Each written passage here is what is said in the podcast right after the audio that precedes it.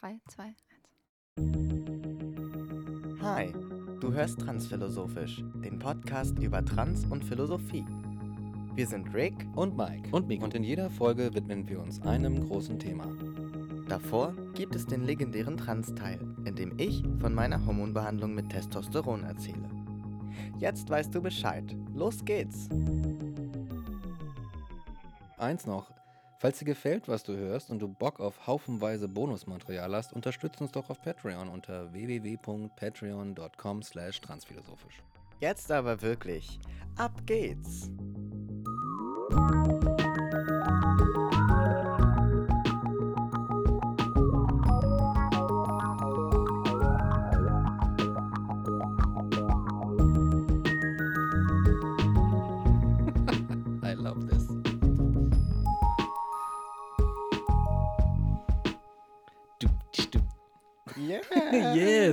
Yes, wir sind wieder da. Wir sind wieder Es ist da. wahr, Folge 70 am 70. Start.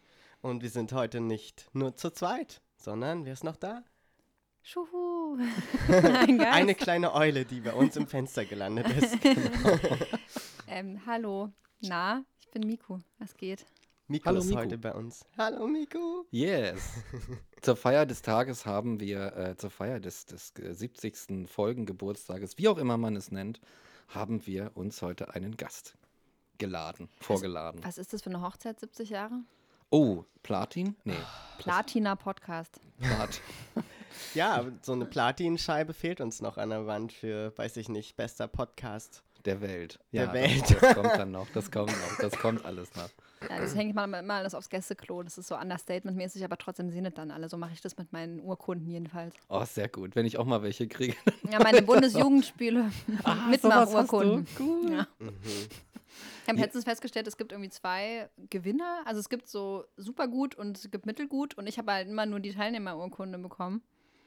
Und Ah, hatte gar nicht verstanden, dass es auch, Ja. es gibt irgendwie Gewinner und irgendwas Ligisten, natürlich nicht gegendert, mm, Urkunden. Bei einem Podcast, den ich betreut habe, haben sie da ganz lange drüber geredet und dann irgendwann war ich so, hä, wie, man hatte bei beidem Bestzeiten? Ach so, ach so, über das, was ich immer bekommen habe, nämlich einfach nur den Wisch, ja, du warst da, redet ihr gar nicht, sondern es gibt noch zwei andere Sachen. ja. Naja, Bundesjugendspiele. Ja, das ist, äh, I tried, nicht wirklich. Das war immer so der, die furchtbare Zeit im Jahr, wo ich dachte, ah ja, das, äh, das, jetzt muss ich da durch. Dann gab es immer so einen ganzen Tag, ne? Dann, oder? Ja, ja. Dann Hast du auch immer gefegt? gefegt? Ich habe immer, ich habe Am versucht, Weitsprung konnte man fegen, statt Echt? mitzuspringen, ja. Ach, ich habe ich hab immer so gelost. Aber ich bin auch mit so einer Einstellung rangegangen, ja, okay, ich werde hier nichts reißen, ich muss das halt einfach nur überleben. Ich habe das Gefühl, in Brandenburg gab es das gar nicht. Echt? Bundesjugendspiele, das ist schon so Sport oder was? Ja, so Sportfest Sport. Nee, ich glaube, ich war Tag ein... lang Nee, ich Leichtathletik-Sachen.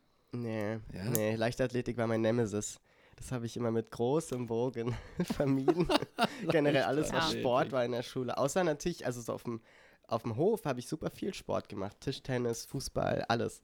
Aber so im Unterricht, das war absolute Hölle. Es Das sei war denn, auch scheiße. ein einziges Mal war ich beim Zweifelderball-Turnier. Und wir haben so abgelost. Es war richtig schlimm. Weil wir wurden wirklich so, es war wirklich so wie im Film, die Losermannschaft kommt aufs Feld und alle wissen es schon vorher. Und wir noch so, ja, wir haben voll viel trainiert. Unsere Lehrerin zu Hause hat uns immer so extra spielen lassen und hat uns so Strategien beigebracht und so. Und dann kommen wir so auf das Feld und wir sind halt so ungelogen. So, die ersten 30 Sekunden sind um und zehn Leute aus unserer Mannschaft sind schon abgeworfen worden. Es ist einfach so direkt bam, bam, bam. Die Bälle kamen den Kickers. Kanonenkugeln und dann, ja, das war wirklich so. Und wir so, okay, we are defeated. Ja, aber ganz ehrlich, man will auch kein Meister oder Meisterin im Zweifelderball sein. So, ich kann am besten Leute abdreschen mit einem Ball. Toll. Ja, ne? Ja, also ich fand immer den Aspekt geil, wenn man halt auch so ausweicht und also den Teil, ne? Also und ich meine so auf Ziel werfen, das also ich habe das schon sehr sehr gern gemacht. Ich war halt offenbar im Team mit den anderen nicht so gut, aber naja, das war meine einzige Sport-Mannschaftserfahrung, die so über den eigenen Schulhof hinausgeht. Ja, Mannschaften eh nicht so meins. Also ich wa- war nie in so Teamsport. Also ich habe äh, gut, ich war in einer Zweiermannschaft mit einem Pferd beim Reiten. Ah ja. Oh, cool. Also zwei Partner mit vier, vier Beinen, nee, sechs, sechs Beinen dann insgesamt. Äh, das habe ich gemacht als Kind, aber das, ähm, da habe ich zweimal bei Wettbewerben mitgeritten und fand es beides mal, also ich fand es eigentlich dämlich. Also ich fand eigentlich den Wettbewerbsaspekt daran total scheiße. Ich wollte eigentlich einfach nur im Sommer durch die Apfelplantage reiten und so Bibi und Tina mäßig über so umgefallene Bäume springen mit dem Pferd. Ja. Und ansonsten wollte ich gar nichts. Ja, also und ähm, als dann mein sehr kleiner Reitstall aufgelöst wurde und ich hätte in den großen fahren müssen, wo ich wusste, da gibt es dann wirklich so Klassen und es gibt so irgendwelche, da sollen dann irgendwelche Ziele erreicht werden, da bin ich tatsächlich. Äh, um in der Metapher zu bleiben, abgesprungen und äh, habe aufgehört. Ich fand tatsächlich so kompetitiver Sport war überhaupt gar nicht meins. Ähm, das, nee, und schon gar nicht irgendwelche Teamsachen. Mhm. Ja, ne, Don't. Immer dieses Win, Winning. Was habe ich denn vom, vom Gewinn? So. Ja, du hast ganz viel Männlichkeit. Ja, yes, Männlichkeit. Die, Das ist nämlich unser Thema heute, um Yes. das nochmal anzukündigen. Das haben wir ja noch gar nicht getan. Genau, wir haben nämlich, ähm, Mike und ich, überlegt, dass wir gerne über Männlichkeit reden möchten.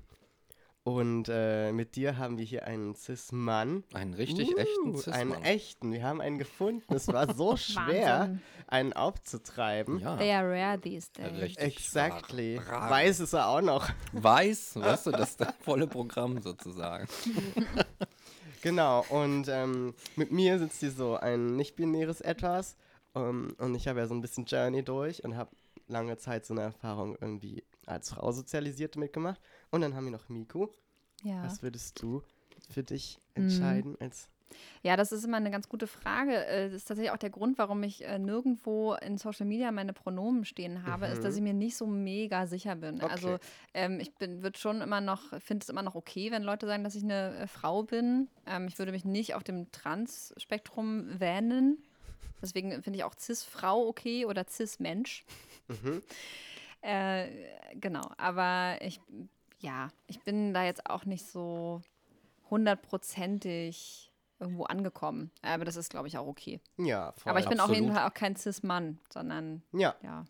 genau. Ja. Und ähm, die Idee war, dass wir so ein bisschen ein Spektrum an Erfahrungen aufmachen und nicht nur einen als Dude gelesenen Typen wie mich und einen definitiv Ja. richtigen Cis-Mann wie Mike da haben. Oh Gott, Mike sieht so uncomfortable aus, wenn du das sagst. Ja, wirklich, ist tatsächlich so.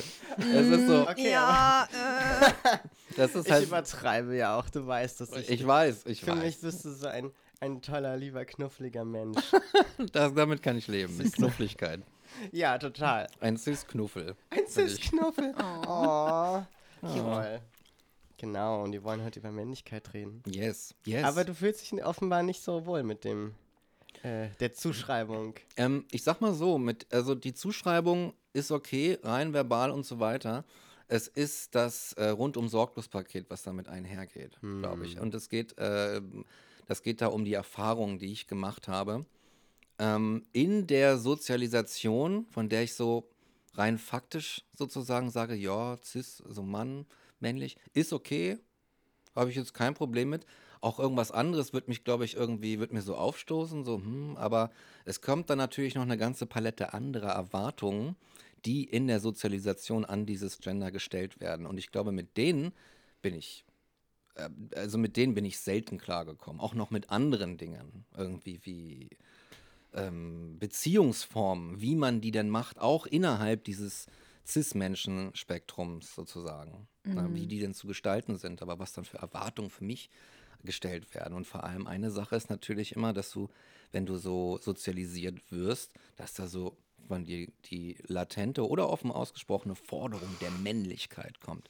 Sei ein Mann, sei männlich. Was bedeutet das? Dieses und dieses und dieses und jenes und so weiter. Und ich glaube, und ich glaube, ich, also ich glaube erstmal, nee, beziehungsweise ich weiß, dass ich mich da in vielen Sachen nie wirklich wohlgefühlt habe und das mehr oder weniger so mitgemacht habe. Ich denke so, na okay, ich habe keine andere Wahl. Aber ich glaube, dass viele, dass, dass viele, viele Cis-Männer das genauso empfinden, aber halt niemals sagen würden, weil dann ist richtig, dann ist die Kacke am Dampfen und dann wirst du als das bezeichnet und als jenes beleidigt und so weiter und so fort. Jetzt mal so eine lange Antwort auf Ja, diese Frage. Ne? Aber. Trotzdem ist es halt völlig okay. Also Pronomen er, ihm und so weiter. Äh, er, ihm, ihn. Wo- Whatever, Grammatik. Deutsche Sprache. Deutsch ist egal. Als- Dem, dem. Ja. Ist aber dieses, was man, was in unserer Kultur, muss man dazu auch sagen, so als Männlichkeit postuliert oder verkauft wird oder dir äh, ans Herz gelegt wird, das ähm, finde ich doch mitunter ziemlich dubios und nervtötend auch. So. Ja, es ist krass, weil die Erwartungen werden ja auf der anderen Seite auch gelehrt. Also es ist ja nicht Ja, nur genau, so, dass ja. diese Erwartung an dich gestellt wird, der du als Mann irgendwie sozialisiert wirst und gelesen wirst, sondern auch wenn du als äh, Frau sozialisiert wirst. Also ich kann mir schon vorstellen, dass du mir zustimmen würdest, dass man so auch lernt, ja, so sind Männer nun mal zum Beispiel. Das Mhm. sind so Sätze, die fallen. Oder wenn irgendein Mann irgendeine Scheiße gebaut hat, so ja, ach, Boys so will be boys. Boys will be boys, genau das, ne? Ja, ja. Und auch so alles, wo man vielleicht selbst äh, in seinem Frausein oder in seiner Sozialisierung an Grenzen stößt und so das Gefühl hat, naja, vielleicht liegt es daran, dass ich eine Frau bin. Vielleicht liegt es aber auch nicht an meinem Geschlecht, sondern eher an der Sozialisation und der Gesellschaft. Ich hinterfrage das mal kurz und dann so, nee, nee, das ist einfach nicht möglich für dich, weil du bist eine Frau. So, ja, das, genau. das können nur ne, Männer, Das ist so ein, so eine Sache. Ja. Und ich glaube, dass, äh, also wir, wir, wir diskutieren ja hier viel über das binäre Geschlechtersystem. Und mittlerweile, nach, nach drei Staffeln äh, transphilosophisch, bin ich halt voll dabei und zu sagen, äh, ich, I hope, dass die postbinäre Welt irgendwann kommen wird und dass halt äh, Future Generations diesen ganzen Scheiß nicht nochmal mitmachen und durchspielen müssen. Ja. So, ne? Und das, ähm, weil auch aus, von meiner Seite aus, ich habe echt massive Probleme gehabt, nicht nur mit diesem ganzen, du musst ein richtiger Mann sein und da ich halt auch aus so einer entsprechenden Schicht, Schicht komme, war das nochmal mit einer übertriebenen Härte, also, also so eine Unterschichtenherkunft habe, wurde das nochmal mit so einer übertriebenen Härte durchgesetzt. Aber ich habe auch im Laufe meiner persönlichen Entwicklung gemerkt, dass diese Person, die von der sogenannten Frau verlangt wird, dass, dass mich das auch irgendwie, dass mich auch das stört und dass mich überhaupt diese ganze Konstellation stört, zu sagen, ich muss dieser Mann sein und die Frau muss diese Frau sein, die ich zu wollen habe und so müssen wir dann zusammen in den heiligen Bund der Ja. Liebe eintreten. Ja. Und, äh, und weißt du, denkst du, oh Gott. Hm. Und halt, was am Ende gekommen ist, war, dass ich so viel gescheitert bin einfach daran, Ja, an Sachen, scheiße, die ich eigentlich nie wollte. die du so empfunden hast. Ja, Ja, genau. Kann, ich, kann ich verstehen. Das Irre an dem Thema ist, dass mir so viele Dinge dazu einfallen, dass es voll schwierig ist, mich zu entscheiden, worauf ich wie antworte. Ähm, ich weiß auf jeden Fall, dass mir das auch immer schon immer mal wieder schwer gefallen ist. Was wird so von einer Person erwartet, aufgrund irgendwie der zu, äh, des zugewiesenen ähm, Geschlechts. Äh, was du jetzt gesagt hast mit, der, hast mit der Entschuldigung, so ja, so sind nun mal Männer, da muss ich irgendwie direkt an so ein, ähm, so ein popkulturelles Beispiel denken. Und zwar gibt es eine Serie, die ähm, meiner Meinung nach stark unterschätzt ist, die Crazy Ex-Girlfriend heißt. und die ja eine Musical-Serie ist. Ähm, und man sieht es ja und denkt so, fuck, so ein toxischer Begriff, Crazy Ex-Girlfriend, das kann ja nicht gut sein, aber es ist halt genau das, darum geht's. Also es geht um mentale Gesundheit und so weiter.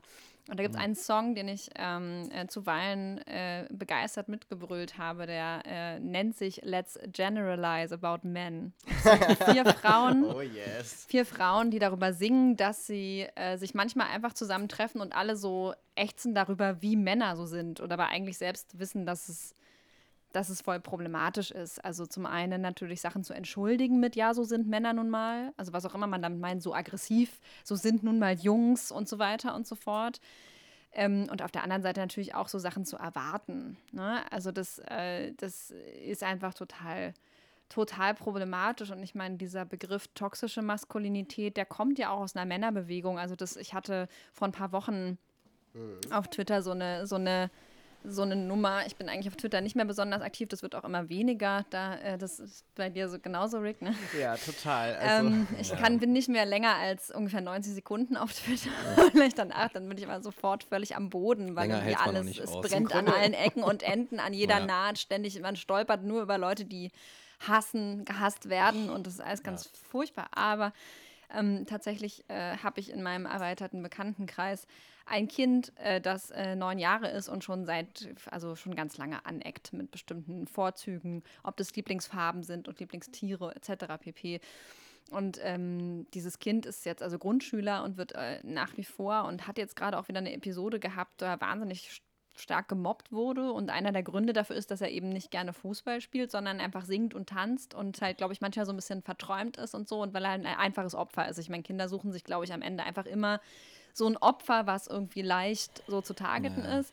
Und so war das bei ihm auch. Es ist eine größere Leinsgeschichte. Mittlerweile sind ein paar Dinge geregelt und er ist irgendwie cool und vernetzt mit den richtigen Kids so in der Stufe und das geht jetzt. Aber ich habe das auf Twitter geschrieben und zwar habe ich nur geschrieben, wenn du glaubst, toxische Maskulinität ist kein Problem mehr, dann versuch mal als Neunjähriger im Prenzlauer Berg lieber zu tanzen, statt Fußball zu spielen. Und ich habe überhaupt gar nicht viele FollowerInnen auf Twitter und bin da nicht besonders erfolgreich. Normalerweise schreibe ich da irgendwas und dann liked eine Person das.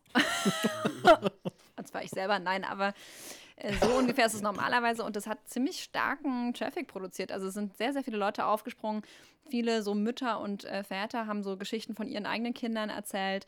Ähm, das ging quer durch die, ähm, durch die Beispiele bis hin dazu, dass zum Beispiel auch irgendwie ein Junge gehänselt wurde, weil er einen Reflektor am Ranzen hat, der herzförmig ist. Jesus und Christ. Liebe ist ja so Weiberkram, I guess. What? I, Emotionen, das oh, ist shit. doch nichts für Jungs. Und ihm wird das dann später so vorgeworfen, dass er beziehungsunfähig wäre. Und oh, ja, dass yes. er nicht über Gefühle reden kann, ja, nachdem ja. er 20 Jahre lang gelernt hat, don't talk about emotions. Ja. Oh, shit. Ähm, ja, das ist also und das ist, ist so schön schön, ja. Also es ist eine riesige Reihe, natürlich über die klassischen Beispiele, Jungs, die Nagellack tragen wollen und so weiter. Aber ich fand halt, dieses Reflektorbeispiel ist einfach so, da wird halt deutlich, wie absurd das zum Teil ist. Ne? Also bis wie weit es geht. Ja, ähm, Total, es ist unglaublich, dass es so eine Tragweite hat. Also es gibt halt so Dinge, die in der Erzählung einfach schon uralt sind, sowas wie die Farbe Pink mhm. für Mädchen und dass das dann bei einem Jungen ein Problem ist und ja. so weiter. Aber wenn es halt, äh, ne, das sind so Dinge, die, die sind genauso scheiße, ne? Da kann man eigentlich keine Unterscheidung machen. Es ist scheiße und genauso scheiße. Ja. Aber, aber es sind so Sachen, die man einfach erkennt und die man so wiedererkennt, die auch teilweise zum Beispiel von Spielzeugherstellern dann genauso reproduziert werden, die wirklich mhm. so gemarket gemarketet werden, ne? als mm, Jungs-Spielzeug, ja. Mädchenspielzeug. Und dann geht es aber so weit bis zu diesen Herzchen, wo man schon, wo wir dann, die wir komplett schon so weit raus sind aus diesem äh, Denken, ähm, uns dann, da sind wir dann schockiert. Das sind die Dinge, wo ich vorhin irgendwie ja. meinte, so, das sind so mhm. Sachen, wo man dann so doch nochmal schockiert zurückstößt äh, und so denkt, ach krass, daran hängen sich Leute auf.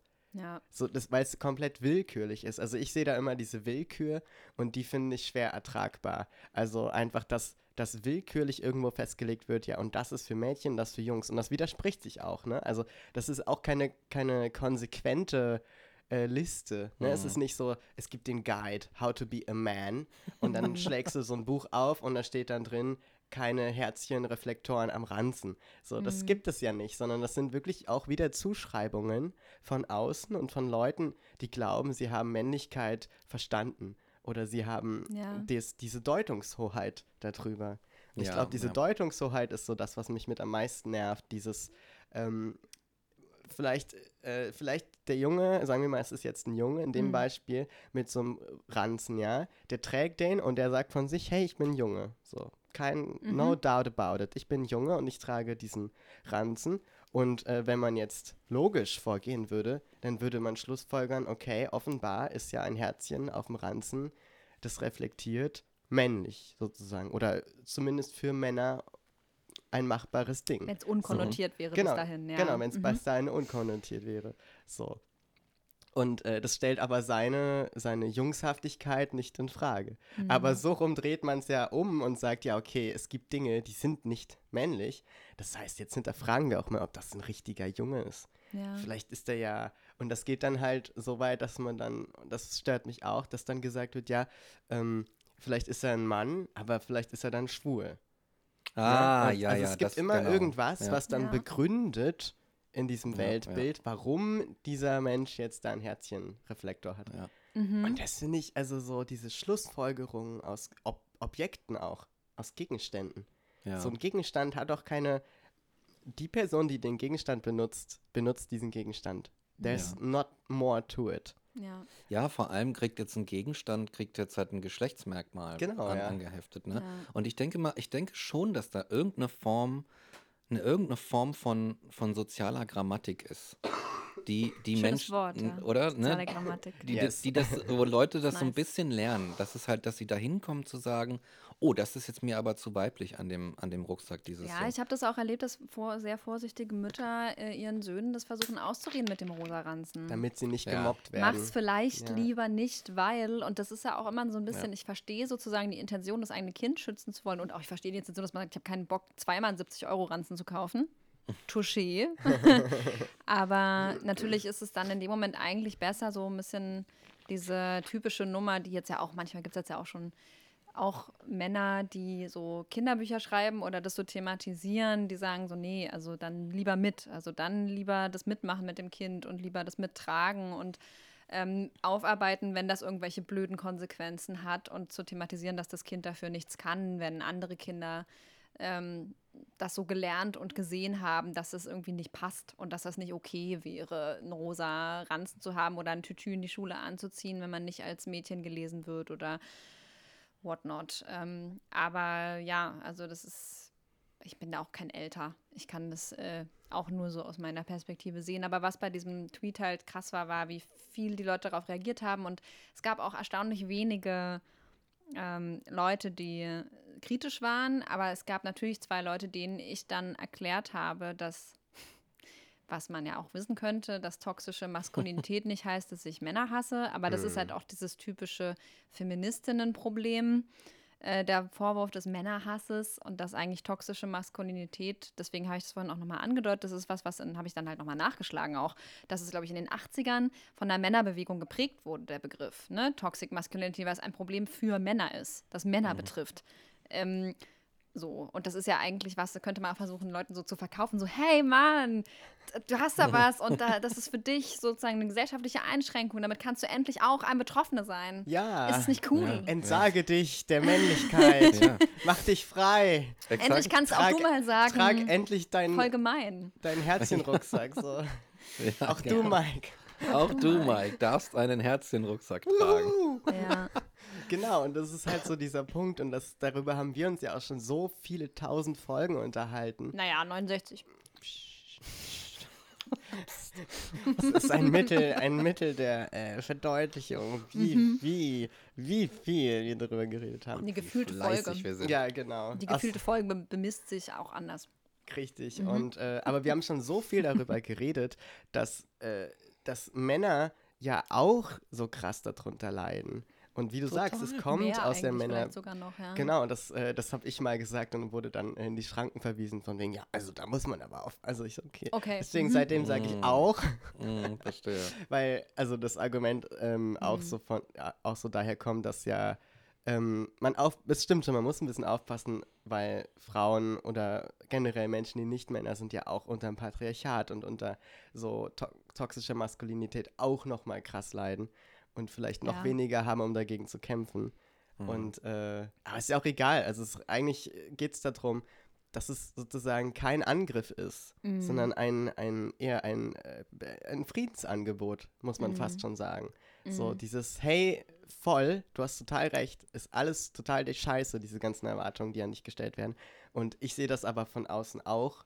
Und jetzt lasst uns zusammen gucken, was wir machen können. Ja. Und dass das immer wieder missverstanden wird, finde ich unglaublich. Also es ist einfach so nervraubend. Ja, so so denkt, abgeschmettert. ah, wir wollen euch doch hier nicht angreifen. Ja, es wird so abgeschmettert, weißt du, es wird als, als, ja, es wird als Angriff verstanden, obwohl es das einfach nicht ist. Und ich glaube, wenn, und dadurch entsteht halt auch so eine, dann so eine Frontendynamik, weißt du, und dann wirst du halt durch dieses Angebot so, hey, guck mal, ihr könntet reflektieren und dadurch könnten Möglichkeiten entstehen. So ein, was fickt euch? Ich glaube, es geht los, ihr wollt meine Identität angreifen. Und dann entstehen schon so, so, so Gewaltfronten und die sagen so, wow, okay, krass. Und dann werden die beleidigt und dann auch, weiß ich nicht, von der feministischen Seite so, okay, fickt euch. Dann beleidige ich jetzt zurück, kann ich dann auch verstehen, dass dann halt, ne, dass dann so, Ja. eine, so eine Action entsteht. Aber es muss nicht sein. Es muss nicht sein. Ich glaube, es kommt auch wieder, wie vorhin schon, auch viel von diesem Missverstehen. Also, dass dann Menschen auch diesen Begriff benutzen, ohne dessen Herkunft vielleicht zu kennen oder diesen, diese Idee dahinter. Und das Ja. dann halt doch eben relativ pauschal oder generalisierend verwenden und sagen, ja, du bist nur wieder hier äh, so ein toxischer Mann Ja. ähm, und dein toxisches Verhalten. Also da geht es dann auch nicht mehr um toxische Maskulinität, sondern um toxische Männer. Und äh, dann ist ja, das genau, der das ist ein Vorwurf. Problem. Oh dann ja. ist das der Vorwurf und natürlich, dann würde ich mich als Mann wahrscheinlich auch angegriffen fühlen und sagen, ja, ähm, entschuldige mal, ich habe mir das auch nicht ausgesucht, so, wie, Ja. so wenig wie du, Ja. mein Gegenüber. Und ich möchte jetzt nicht dafür kritisiert werden, wer ich bin. Und Ja. das finde ich auch valide. Es ist dann Voll, aber es ist auch dann sprachlich, also ich bin, mir ist sprachliche Genauigkeit sehr wichtig. Mhm. Und ich würde schon meinen, dass ich da auch, also natürlich nicht vor Fehlern gefeit bin, aber äh, vorsichtig bin und auch mir genau überlege, wie ich es formuliere und dass ich eben von der Männlichkeit spreche und nicht von Ja. Männern.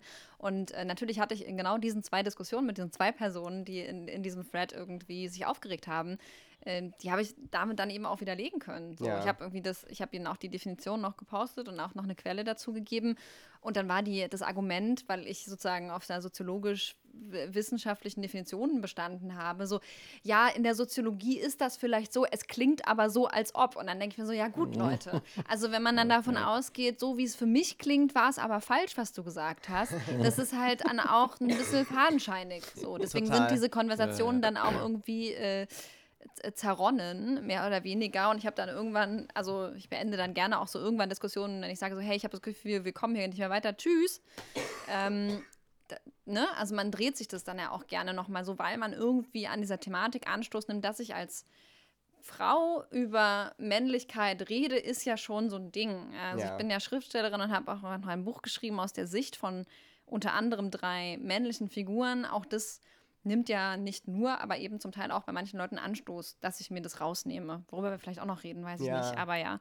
Ähm, jo. Und äh, das ist. Äh, ich bin immer offen für Kritik, aber wenn die Kritik dann ist, ja, aber für mich hat es anders angehört und ich gesagt habe, ja, ich will auch keine Gefühle verletzen und dann reagiert jemand mit, das ist ja total gemein, dass ich jetzt darauf reagiert, äh, irgendwie reduziert werde. Ich würde ja so irgendwie emotional reagieren, was ich nie gesagt habe. Also da dann wird auch irgend noch eine Beleidigung reingelesen, die überhaupt nicht drinne steht.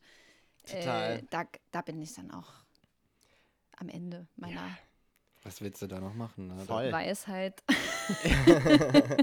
Ich habe auch tatsächlich äh, jetzt überhaupt nicht mich auf dich bezogen, so, weil, weil ich weiß, dass du zum Beispiel das so machst und das ist auch was, was mir total wichtig ist, also mir persönlich auch. Ich versuche auch in Diskussionen so reinzugehen, dass ich sage, hey, ähm, erstens, wir wissen beide nicht alles und zweitens, lass uns gegenseitig annähern und gucken, ob wir vielleicht uns gegenseitig weiterhelfen können, ob wir beide vielleicht neue Einsichten haben und so.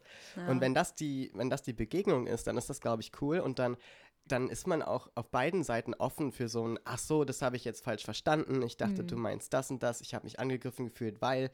Und das ist alles möglich. Das ist alles innerhalb der Kommunikationsmöglichkeiten, die wir als Menschen haben, total machbar. Ja. Ähm, aber man kann es eben auch, äh, wenn einem auch danach ist, einfach so auslegen, dass Ja. äh, so bestimmte Dinge so gemeint waren und ähm, genau, und das Ja. ist dann Ja, halt dann- so ein ja, Problem. dann- und da ist ja. dieser Begriff, glaube ich, äh, und das wollte ich sagen, so dafür auch ziemlich prädestiniert, weil das halt genau inhaltlich in so, eine, so einen Bereich tappst, wo es ganz viel darum geht. Also toxische Maskulinität für mich ist auch so dieses Ego-Gehabe und dieses immer Recht haben und genau diese, oder Recht haben müssen, auch der Druck, dass Ja. man äh, als äh, richtiger Mann oder wie auch immer äh, mit dieser Erwartungshaltung, dass man eben die, äh, das, das Wissen hat und dass Ja. man sich gewählt ausdrücken kann und dass man wissenschaftlich argumentiert und nicht emotional wird und solche Geschichten. Und wenn du dann mit diesem Argument scheinbar angegriffen wirst, was inhaltlich genau das aussagt und du reagierst genau so, wie es inhaltlich gemeint ist. Das ist halt so voll die, das beißt sich selbst in den Schwanz. So, das Ja. ist so total bildgebend eigentlich dafür. Also die, die Diskussion über toxische Maskulinität ist ein Beispiel für toxische Maskulinität an vielen Stellen. Sehr schön. Ja. Rick Drop. Oder? Also, Es ja, ist auf so- jeden Fall.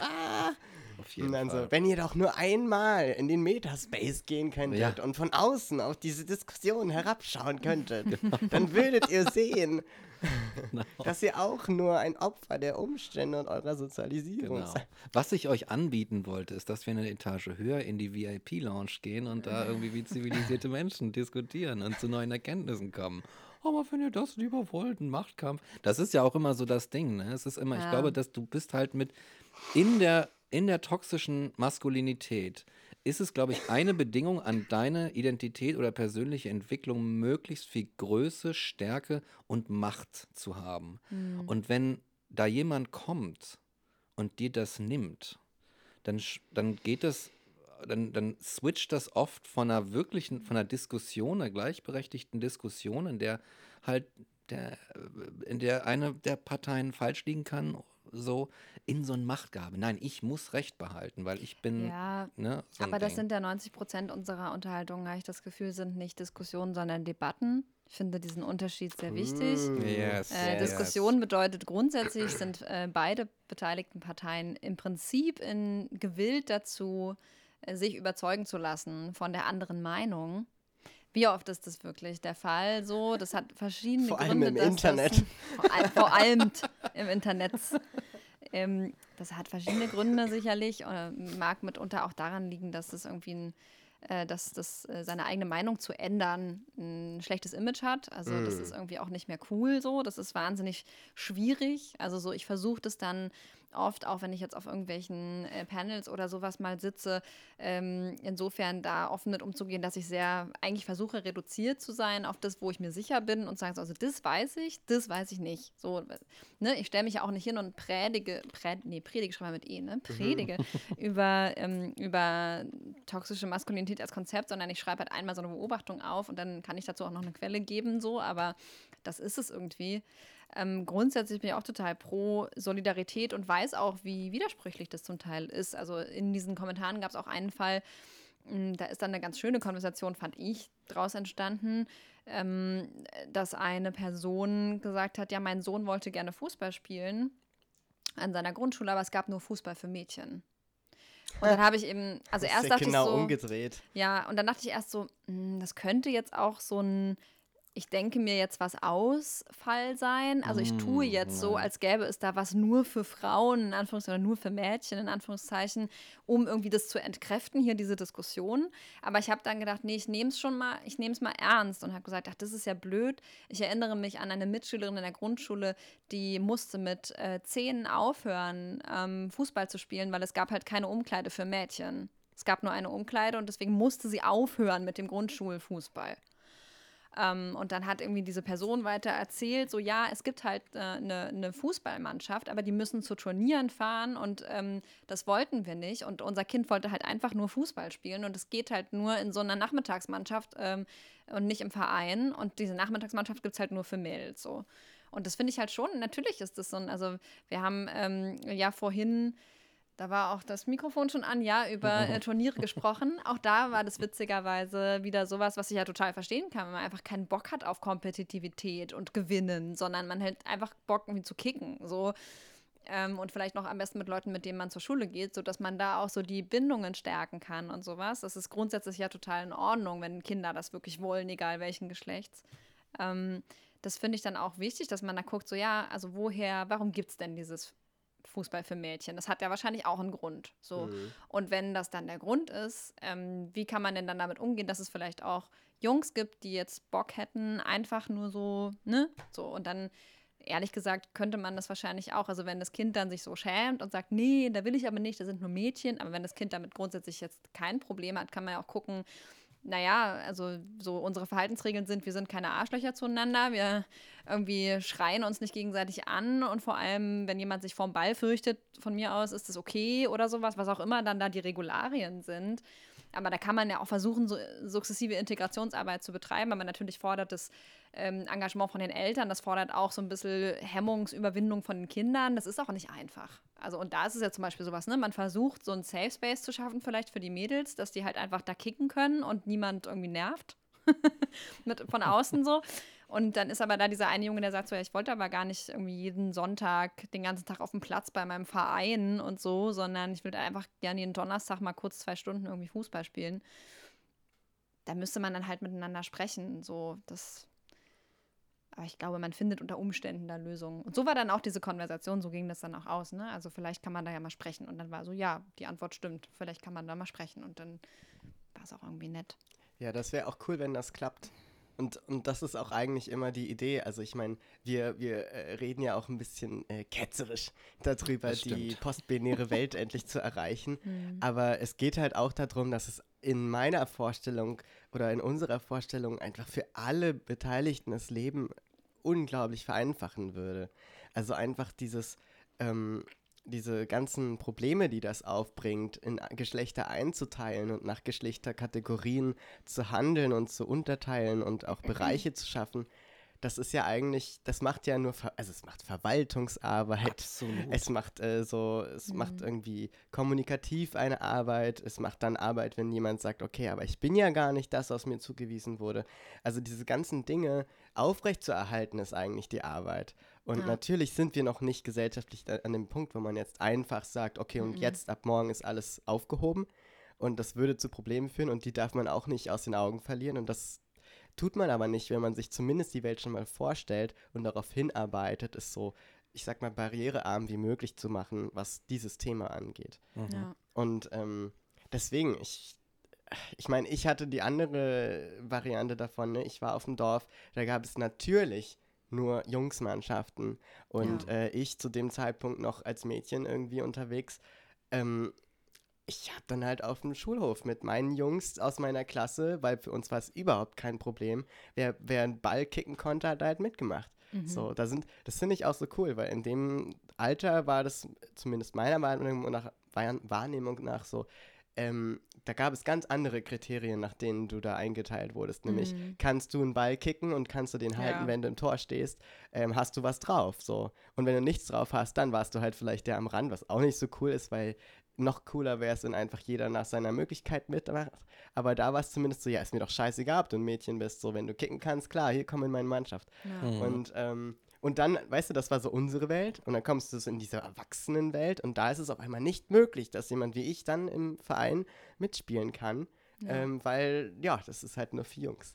So. Ich meine, Ja. gu- war auch auf eine andere Art gut, weil ich weiß, dass in diesen Vereinen auf dem Dorf und diese Jungsvereine, dass das halt auch einfach eine Umgebung war, in der ich mich nur nicht wohl gefühlt hätte. Mhm. Aber ähm, es ist trotzdem einfach schade, weil ich glaube, es vielen Menschen so verwehrt wird, einfach das zu machen, was sie machen wollen.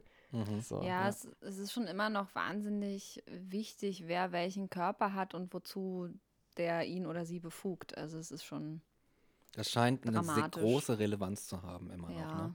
Und es, ich, glaube, ich glaube tatsächlich, es ist etwas, was zwar willkürlich gewählt ist, was man natürlich auch im Vergleich mit anderen Kulturen sieht und wie die das handhaben, aber es ist trotzdem etwas, was in unserer Kultur über eine lange, lange Zeit historisch gewachsen ist und sich konsolidiert hat. Ja. Und dieser, ne, und dieser, dieser Energieaufwand, der betrieben wird, um sicherzustellen, dass auch jeder in seinem für ihn, sie zugewiesenen Geschlecht bleibt Hm. und so weiter, der, der wird halt nach wie vor einfach aufrechterhalten, auch strukturell. Ne? Mit- Ja, mh, ja, was perfide daran ist, ist, selbst wenn wir an bestimmten, an den Auflösungen bestimmter Kategorien, also immer wenn ich jetzt, ich denke halt immer gerne an Kindheiten, wenn es um Geschlechterkategorien geht, Ja. weil da so viele Dinge Ja. irgendwie noch so wahnsinnig, also nicht egal sind, aber eigentlich überhaupt gar nicht Thema sind Ja, und gar nicht so ja. sichtbar sind und so.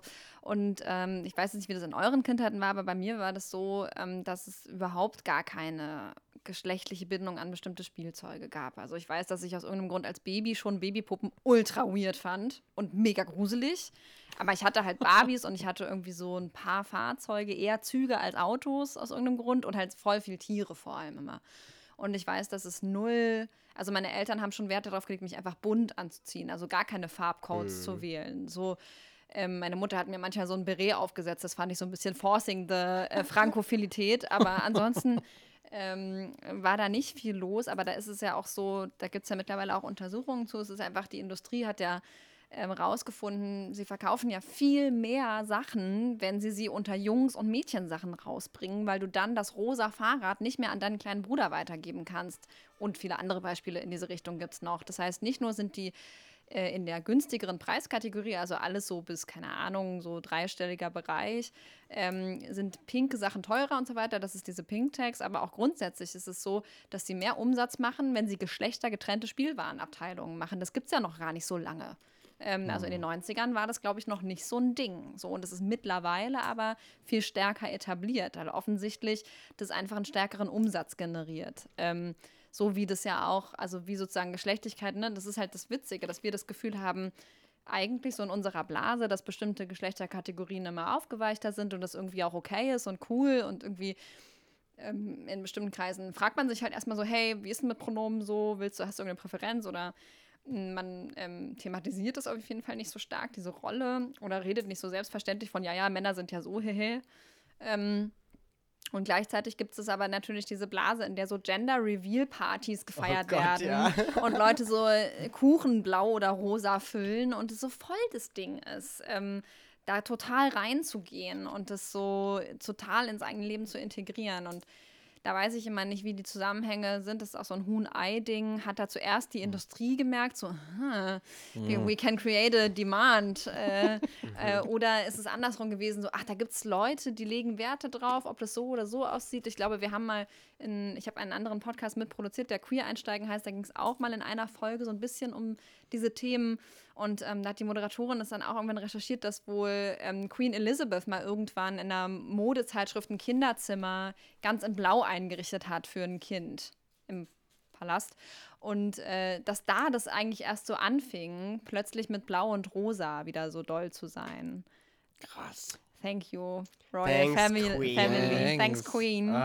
Ähm, also das ist halt schon so ein, ne, das wird auch einfach, es generiert einfach Umsatz. Und das ist, glaube ich, leider in, in this world, ist es dann eine Okay. Geld regiert Existenzberechtigung. die Welt. Ja, das der ist Markt. immer noch so. Der Markt regelt Ich habe die ganze Zeit an Christian Lindner gedacht, wie er so die Welt einteilt in rosa und blau und so. Ja, der Markt regelt das. Ja. Das ist wirklich Ja, so, ne? ist- Ich meine, der ja. fährt bestimmt auch einen blauen Cabrio. Garantiert, mindestens Königsblau. Christian Lindner in so einem rosanen äh, Tesla Cabriolet fährt so vor und sagt so, ich fick den Markt. Scheiß das fände den- ich gut. Ja. Das fände ich gut. Ja.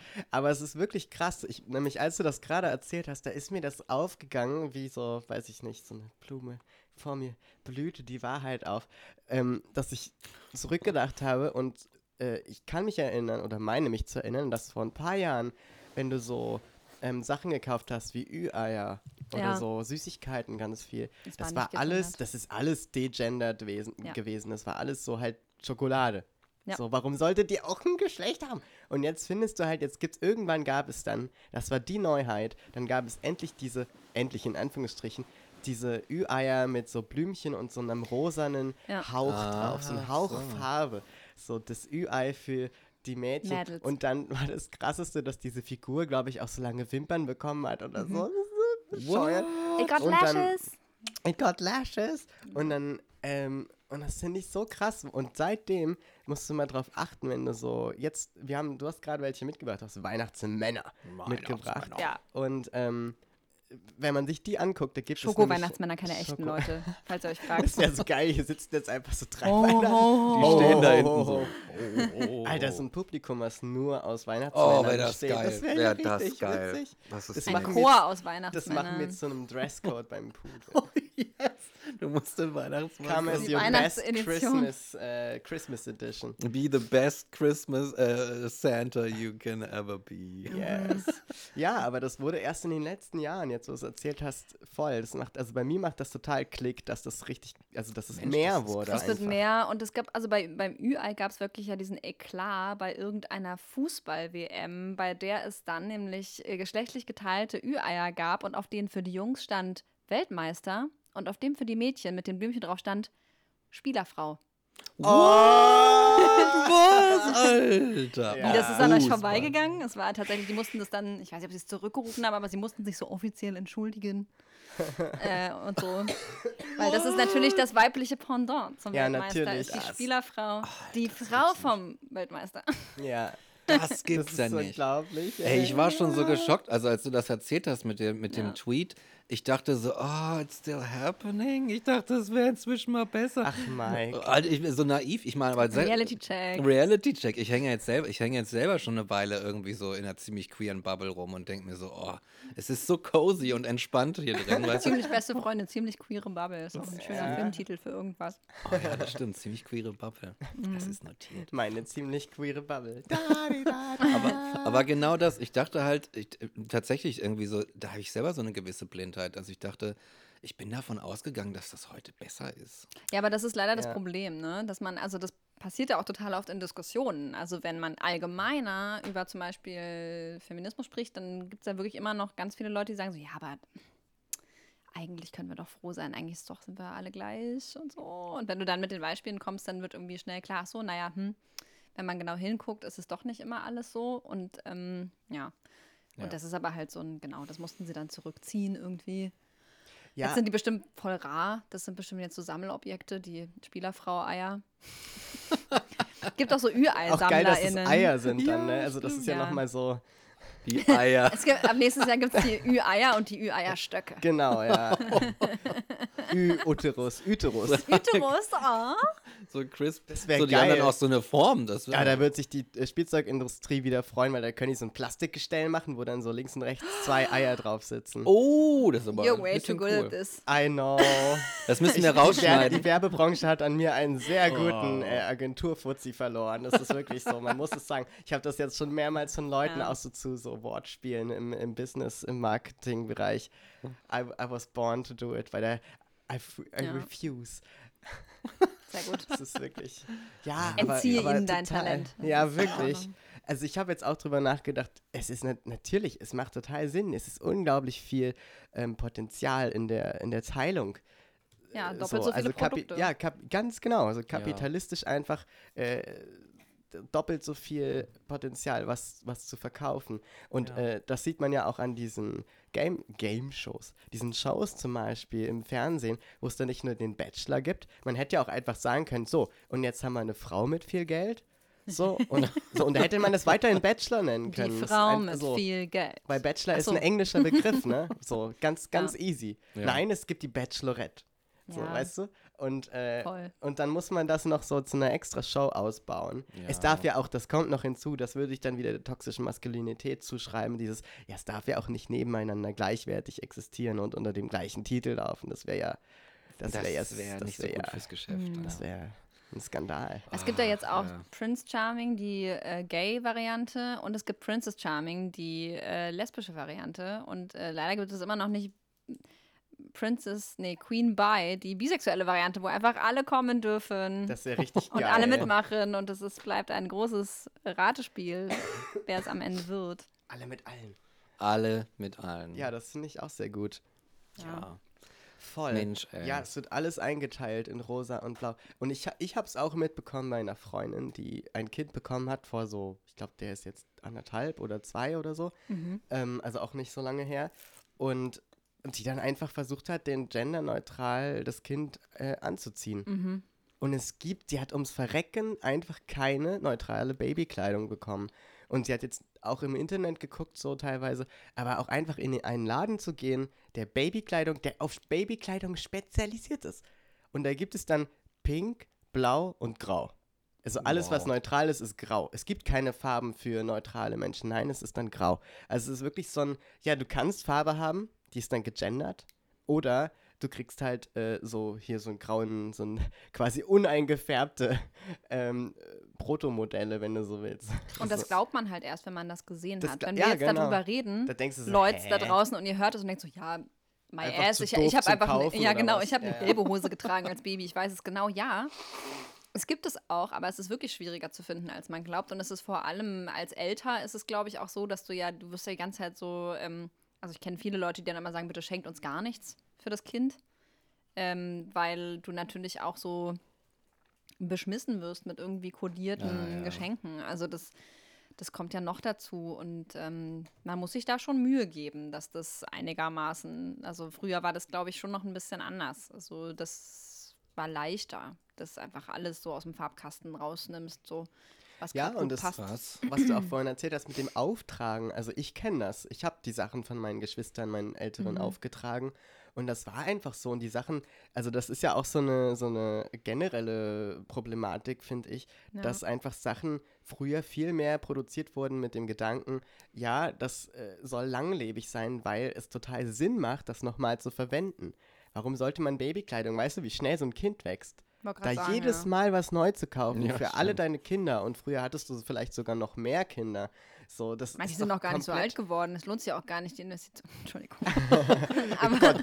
It got really dark, really fast. Nein. Dum, dum, dum. Nein, nein, ja, nein. aber es ist wirklich erstaunlich, wie das dann, also so sukzessive, es war ja nicht so auf einmal, kam Christian, Christian Lindner und meinte, und jetzt machen wir Reibach, sondern es war ja so Schritt für Schritt war das so ein, hey, wir können uns den Wohlstand jetzt leisten, wir neuen, gönnen uns mal neue Klamotten für neue Kinder und dann äh, ist es ja auch so ein Statussymbol, sich immer neue Sachen kaufen zu können und eben nicht auftragen zu müssen, weil das ist dann auch so schambehaftet. Aber dass das vielleicht auch einfach ähm, von der anderen Seite kommt, also dass die Scham auch vom Markt kommt und dieser dass die. Scham eigentlich damit äh, so befördert wird extra. Da müssen wir nochmal beigehen. Da Markt Der Markt, Perfide. das ist, der perfide. Markt ist ein ganz, ganz mieser Schlingel. Das ist so einer, der so mit immer rumhängt und dich immer so, sich der so gut zuredet. Immer so und, Kommentare. Ja, ne? ja, und dann so seinen Vorteil daraus zieht. Dass er, das, der dich Mhm. so von Sachen überzeugt und du denkst so, ja, vielleicht, das klingt doch ganz cute irgendwie so. Und dann, dann sitzt er da und kichert und lacht. Da stehe ich da mit meinem iPad, das zu da. teuer war. Naja. Ja, in der rosa Hülle. Ja, genau. Ja, stimmt. Das gibt's auch. Es gibt ja auch pinke äh, Apple-Produkte, ne? Welche Farben gibt es? Grau, Space-Grau und pink. Naja, so jetzt gibt es eins. schon auch grün und blau. Echt? Ja. Okay, ich bin nicht mehr up to date. ich habe ja. zum Beispiel mein iPhone, habe ich von meiner Schwester. Und das ist das Roségold, ne? und das Oder? ist das Roségoldene. Ja, ja, die haben ja dann irgendwann hatten sie, haben sie, glaube ich, Gold, Rosé, Gold und Silber gemacht. Und so, Ja. ja, das ist halt Apple, das ist auch alles sehr. Ja. Ja, ich hab's, ich hab grau genommen. Ja, ich Ja. hab Space-Grau. Ja, ja, ja. Aber Apple-Produkte haben wir alle genommen. Ja, wir ja, haben also, wir sind genommen. auch Haben alle kreativ und wir haben gelernt vom Markt. Wir können nicht kreativ sein ohne Apple-Produkte. Wie sieht denn das aus, mit so einem Windows-Laptop im Café zu sitzen? Voll kannst ja nicht peinlich. sehen am, lassen. am Rosenthaler Platz Das geht St. Oberholz. Also Da da, gucken- kann man doch, da, Da gucken gucken mich die die, Leute doch. die ganzen Creative Directors gucken mich alle ganz kritisch an. Ich habe Die schon keinen Vollbart, das ist schon strange genug. Ja, ja. Die Ja. gucken dann und die machen nur so, ein- so ein Slow Nod irgendwie. Ey, es wäre aber so geil, wenn du dir einfach so ein Vollbart, der so ganz offensichtlich auch nur so umgehängt ist, immer so anziehen lustig. würdest, um ins Café zu gehen. Und dann halt wie Nicht so selbstverständlich ein. Latte Macchiato bestellst, ne? Und dann würdest du auch immer so ähm, in Gespräche kommen mit irgendwelchen CEOs und so, und die wären ganz interessiert, was du so machst, weil du halt so ein offensichtlich sehr guter Businessmann bist. Also es ist einfach so komplett, so Am Bart komplett, bemessen. ja, so wirklich so komplett offensichtlich, so wie bei BoJack Horseman, wo es so ähm, diesen einen Charakter gibt, der aus drei äh, jungen kleinen äh, Menschen besteht, die so in einem großen Trenchcoat zusammen, so, wie heißt der auch irgendwie Mr. Adult Man oder so. Stimmt. Das ist Und alle wissen, dass es halt drei Kinder in einem Trenchcoat sind. Und Ja. dann, aber der, wird, der macht halt offiziell Business und alle ignorieren das einfach. Und so müsstest du mit deinem Vollbart da reingehen. Und, Ja, Bärte tragen, äh, finde ich auch, würde ich auch gerne normalisieren. Also Barttoupets. Ja. Äh, aber ich glaube, eigentlich ist es schon cool. Also wenn man sich dann nicht die ganze Zeit stressen muss, dass der abfällt, Oh ähm, ja, das eigentlich wäre. Ja. finde ich das schon schön, weil, also ich muss auch sagen, es ist, mein, mein Vater hat auch einen Schnäuzer und mir stehen Schnäuzer hervorragend. Mhm. Ich finde es richtig gut, tatsächlich. Äh, Kajalbärte und äh, aber auch angeklebte Schnäuzer. Würde ich schon noch mal eine Chance geben. Ja. Sollte, ja, ne, der Markt müsste doch da, könnte doch da gewissermaßen auch noch. Ich würde auch einen so rosa Schnäuzer tragen. rosa, Oh, das wär geil. Ja, bunte Bärte. Ja. Mensch, was hat man da mal gemacht? Okay, also ich war, bin, ich bin baff. Ich hätte nicht gedacht, dass das so ist, weil ich hab, bin sowas von kinderlos und werde es bleiben, dass ich aber überhaupt keinen Einblick in diese Welt habe und wenn ich weiß, was Tante ist passiert. dafür total gut, weil man kann halt, man kriegt so ein Fenster in diese Welt, aber äh, man kann das Fenster auch zumachen, das Rolle runter, das Rolle runterrollern und dann ist man auch wieder fein raus. Ah, das ist gut, das ist gut. Ja, Wollen wir noch über dein Buch sprechen? Ja, genau, das wollte ich auch noch mal. Das wollte, Ja. das wäre cool. Oder bist du gerade so. Doch. hm, also alles nach. Bock hier natürlich. Ja. Ne? Hier geht, nee, ich finde schon, dass wir auf jeden Fall noch über mein Buch sprechen sollten und dass auch jede Person, die das hier, die das hier hört, äh, äh, auch mindestens noch ungefähr pro Zimmer, die man in der Wohnung hat, jemals noch ein Buch kaufen sollte. Finde ich Es ist auch auch. so schön, man kann sich, also vor allem das Ah. Hardcover, das natürlich teurer ist als das Hardcover, kann man sich sehr schön in jedes Zimmer eins stellen. Es sieht auch sehr gut aus, muss man dazu Es das sagen. muss man sagen. Muss es man ist sagen. wirklich ein schönes Buch. muss man sagen. Sehr dekorativ auch. Äh, ne? So als Buch. Aber Ja. das Geile, ich wollte, ich, Nicht- nicht oh als mein Wesen, Gott, oh mein Gott, nee, das Oder ist als auch Grabstein. inhaltlich. Also es ist auch inhaltlich halt einfach ein, also wirklich. Es ist Das auch jetzt inhaltlich komplett- ein Buch. Das ist jetzt so eine Situation, wo das so rüberkommt, als wäre es ein Diss, aber es war überhaupt nicht so was intendiert. Aber es ist halt auch ein super, es ist halt auch ein, es ist halt auch ein super Buch, deswegen würde ich sagen, Peter, geh mal los und kauf das. Peter, Ach, endlich kann ich mal mit Peter sprechen. Das stimmt. Genau. Peter, Bin ich unser selbst Peter? Publikum. yes. Auch eine von den Peters. Und das Unser Buch Peter. heißt Kintsugi. Ja.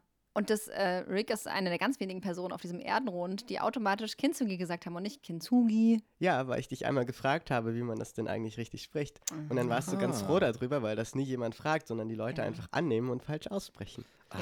Ah, ich Und bin das habe ich mir gemerkt, weil ich bin da total feinfühlig dafür. Ich Kintsugi. frage auch immer Leute, die so Abkürzungsnamen haben, ob sie wirklich bei ihrem Abkürzungsnamen genannt werden möchten. Weil ich habe schon ein ums andere Mal Leute kennengelernt, die so, was weiß ich, ähm, Florian heißen und alle nennen sie Flori. Und dann wirst du so in den Freundeskreis hineingeholt Mhm. Ja. und die wird die Person als Flori Und vorgestellt. es aber eigentlich, eigentlich, Flori ähm, ist das so ein Ding, ja, nee, ehrlich gesagt, lieber Florian. Ja, so Spitznamen entwickeln Und manchmal ich eine bin dann da auch Leben, ne? hart. Ja. Ich bin dann, ich nenne den dann auch immer Florian. So. Und deswegen Kintsugi. Oh. Kintsugi. Kintsugi. Ähm, ist auch deswegen so schwierig auszusprechen, wenn man äh, Deutsch-Muttersprachlerin ist, weil es ein japanisches Wort ist.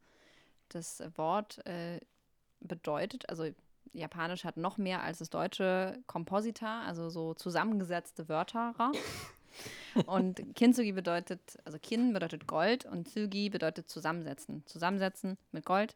Und es ist eine, ähm, ein chinesisches eigentlich Kunsthandwerk, das aber in Japan schon ganz, ganz viele Jahrhunderte benutzt wird, um zerbrochene Keramik zu reparieren. Ähm, und zwar nicht so, dass man nicht sieht, dass die mal kaputt war, sondern so, dass man die Risse sehen kann, indem man sie so mit Gold verziert. Ähm, und das ist der Titel dieses Buches, weil es um so Leute geht und Beziehungen und äh, Beziehungen, die mehr oder weniger zerbrechen und irgendwie dann wieder zusammengenommen werden, aber anders. äh, und genau, es geht um vier Leute, ein, ein Paar, die ganz lange zusammen sind, 20 Jahre, Max und Reik, zwei Männer und deren besten Freund und dessen erwachsene Tochter. Und es geht so um die vier Leute an einem Wochenende und dann passiert so Krams zwischen denen. Genau. Und das passt insofern vielleicht ganz gut zu unserem Thema heute, weil ich eben aus vier Ich-Perspektiven schreibe, auch aus der Ich-Perspektive einer jungen Frau, aber auch aus der Ich-Perspektive von drei mittelalten Männern, was durchaus schon für Verwirrung gesorgt hat bei manchen Leuten, die das gelesen haben, die das, die mich damit gesehen haben und mich dann gefragt haben, why? warum? Warum so und warum nicht anders? Ähm, und dann habe ich meistens gesagt, dass ich das, äh, das mit das Schönste an diesem Beruf finde, an dem SchriftstellerInnen-Dasein, dass ich so reisen kann, total unaufwendig, ähm, in verschiedene Zeiten und Welten und aber auch Körper. Ähm, und dass mir das total wichtig ist, dass ich das kann. Also, dass ich mir Figuren ausdenken kann. Also, um das vielleicht nochmal zu sagen, es geht ja nicht darum, dass ich die Gedanken irgendjemandes lese, sondern dass es diese Leute gibt und ich kann mit den Leuten erleben, wie es denen geht und denen zuhören. Und dann kann ich das auch schreiben und ähm, da bin ich schon auch eine Advokatin für. Also, weil ich könnte jetzt natürlich auch nur noch in, in der Ich-Perspektive Präsenz aus der Sicht von Frauen, die äh, immer genauso alt sind, wie ich gerade bin, die genau den gleichen Kontostand, genau die gleiche Wohnung, genau die gleichen Essgewohnheiten, den gleichen Musikgeschmack haben, in die gleichen Clubs nicht reinkommen. Das könnte ich auch machen, dass ich nur darüber schreibe, aber das wäre mir dann sehr limitiert. Das ist, da bin ich nicht so der Fan von. Ja, ich finde auch einfach, dass das Dasein als Schriftstellerin äh, doch mit äh, sehr viel Fantasie auch verbunden ist. Also zumindest in meinem Buch. In my book. Ähm, mal einen Witz gemacht. Äh, Muss jetzt aber auch den, den Rimshot. aber- äh, Ja, ja, drücken, genau hier. Oh, Das ist der falsche. Das ist der Rentist. das stimmt. Das Genau, das der war der. hier. Ist aber auch in Kombination schön. Ja, Ja. finde auch. So, so, so geht der Song auch eigentlich. genau, ja. Ich habe nämlich. Äh, Also ihr habt das alte TV-Totalbrett hier die ganze Zeit gehabt. Ja, ja. Habt ihr das dem total. Sebastian Puffpaff wenigstens ausgeliehen, als er jetzt auf Sendung gegangen ist? Ich wollt's Total vorhin ja schon sagen. Oh Gott, also Say- warum? Also das sind so Dinge. Warum tun sie Da das? Hat auch mit Männlichkeit zu tun. So, Ja, oder? Weißt du, dir stellt man die Frage, warum? Aber diese Frage sollte man eigentlich dem deutschen TV stellen. Und zwar jeden Tag, Ja. zu jeder Sendeminute. Und zwar total. Und zwar Why? total, ey, wirklich. Ja. Nee, also Äh, wirklich. Ähm, Fantasie. genau, ich finde. Joy, nämlich- Fantasie für ich die Cold finde- Mirror-Fans. Äh. Also ich meine schon, die Fanfiction lehrt uns, dass man nicht Ja. in der Situation sein muss, die man sich da herbei äh, vorstellt. Zum Beispiel Anal. Analverkehr mit äh, Zaubertranklehrern oder was? Ja, zum Beispiel. Also ich musste nicht erlebt haben, um ihn Nee. zu schreiben, finde ich. Und Ja. ja, äh, ja also ich, deswegen finde ich, erübrigt sich das auch einfach. Entschuldigung, Ja. war, das, war das too graphic? Mike kommt überhaupt nicht mehr klar. Zaubertrank. Zaubertranklehrer, what's the story? Äh, I'm Naja, intrigued. also, du kannst dir vorstellen, wie viele jugendliche Menschen auf der Welt haben Harry Potter gelesen. Oh, okay, ich, ja, okay. Will Ja, nicht dazu That's where need we I say more. Need I say so, more. du bist einer von denen. Ja, ich bin einer von denen. Okay. Ja. Tatsächlich. Ja, das ist auch in Ordnung. Ich verstehe die Referenz Die muss es auch nicht. geben. Muss Ja. es auch geben, ja, muss es auch Ja, es muss ja eine, ein, äh, ein, ein, ein Negativbeispiel geben, an dem man sich dann abgleichen kann und Das sagen hat kann. Jetzt gesagt. Ich bin gern euer Negativ. Ich meinte, gar nicht nega ich meinte gar nicht negativ als Wertung, sondern Im weißt du, Sinne wo, von nicht. Ja, im Sinne Eins von und nicht. null. Genau, ja.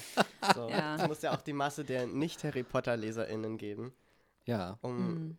muss es. wie auch immer. Es Muss es sie überhaupt geben. nicht. Muss Ja. es überhaupt nicht. Aber ja, ähm, ich finde, das mit der Fantasie geht voll klar. Und außerdem, ähm, also mir ist es jetzt nicht aufgefallen beim Lesen. Also ich habe jetzt nicht Ja. gedacht, das kann nur eine Frau geschrieben haben, Ja. die sich vorstellt, wie Männer denken.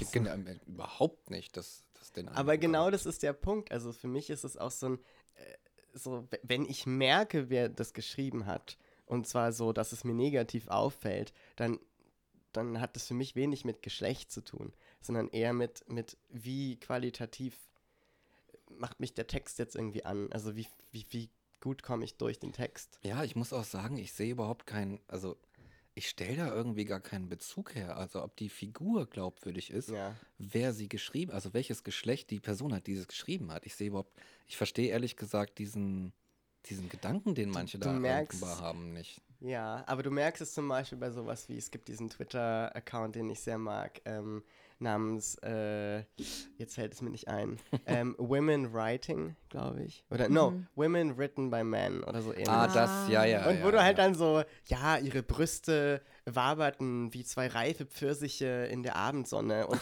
also so wirklich so, ja. so, wo du wirklich merkst, okay, keine, keine Person mit Brüsten auf dieser Welt, ähm, die, weiß ich nicht, die nicht ein bestimmtes Bild vielleicht erzeugen möchte, warum auch immer, würde Ja. so jetzt ohne, ohne Kontext eine Frau beschreiben mit Brüsten, einfach so, die, die, die zur Tür reinkommt und jetzt irgendwas zum Kriminalprofessor, äh, Kriminal, äh, wie, wie heißt denn Inspektor. sagt. So, weißt du, Ja, das ist ja, einfach so, ja. da merkst du dann schon, okay, also da, da ist schon eine bestimmte Denkweise. Ja, Aber genauso gut kann ein Mann diese Situation total gut beschreiben und total frei von diesem. not all men are bad writers. Ja. Ähm, ja, ist, äh, ich, genau. Ich glaube, dass also Elke Schmitter, mit der ich auf, äh, bei der Buchmesse mal ein Interview hatte, die hat das sehr schön schon vorformuliert eigentlich. Ich glaube, weil sie mich auch schützen wollte davor, mich immer verteidigen zu müssen. Ähm, die hat gesagt, seit wie vielen Jahrhunderten schreiben männliche Autoren aus der Sicht und vor allem ganz nah über junge Frauen, also mittelalte Männer über junge Frauen. Und niemanden stört das bei Flaubert. Also um jetzt mal so ganz niedrig zu starten. Und ich glaube, dass es äh, in dem Moment hat es wahnsinnig viel damit zu tun, wie doll wird man als Autorin, als Individuum auch wahrgenommen und als Frau wahrgenommen. Also wie du gerade schon angedeutet hast, es gibt ja auch so diese, es gab mal eine Zeit lang so ein Hashtag, wo es darum ging, ähm, wie Autorinnen zum Beispiel porträtiert werden und wie häufig deren Äußeres und wie die an ihrer Zigarette zuzeln und sowas beschrieben wird. Und das dann einfach mal umzudrehen und, und männliche Autoren so zu beschreiben, wie das oft, nicht immer, aber immer mal wieder in solchen Porträts zum Beispiel passiert, wirkt plötzlich wahnsinnig bizarr. Also wenn du über die äh, äh, zarten Fältchen im Gesicht von Florian Illis reden würdest oder sowas. Grüße gehen raus, unbekannterweise. Da würden alle denken, ne?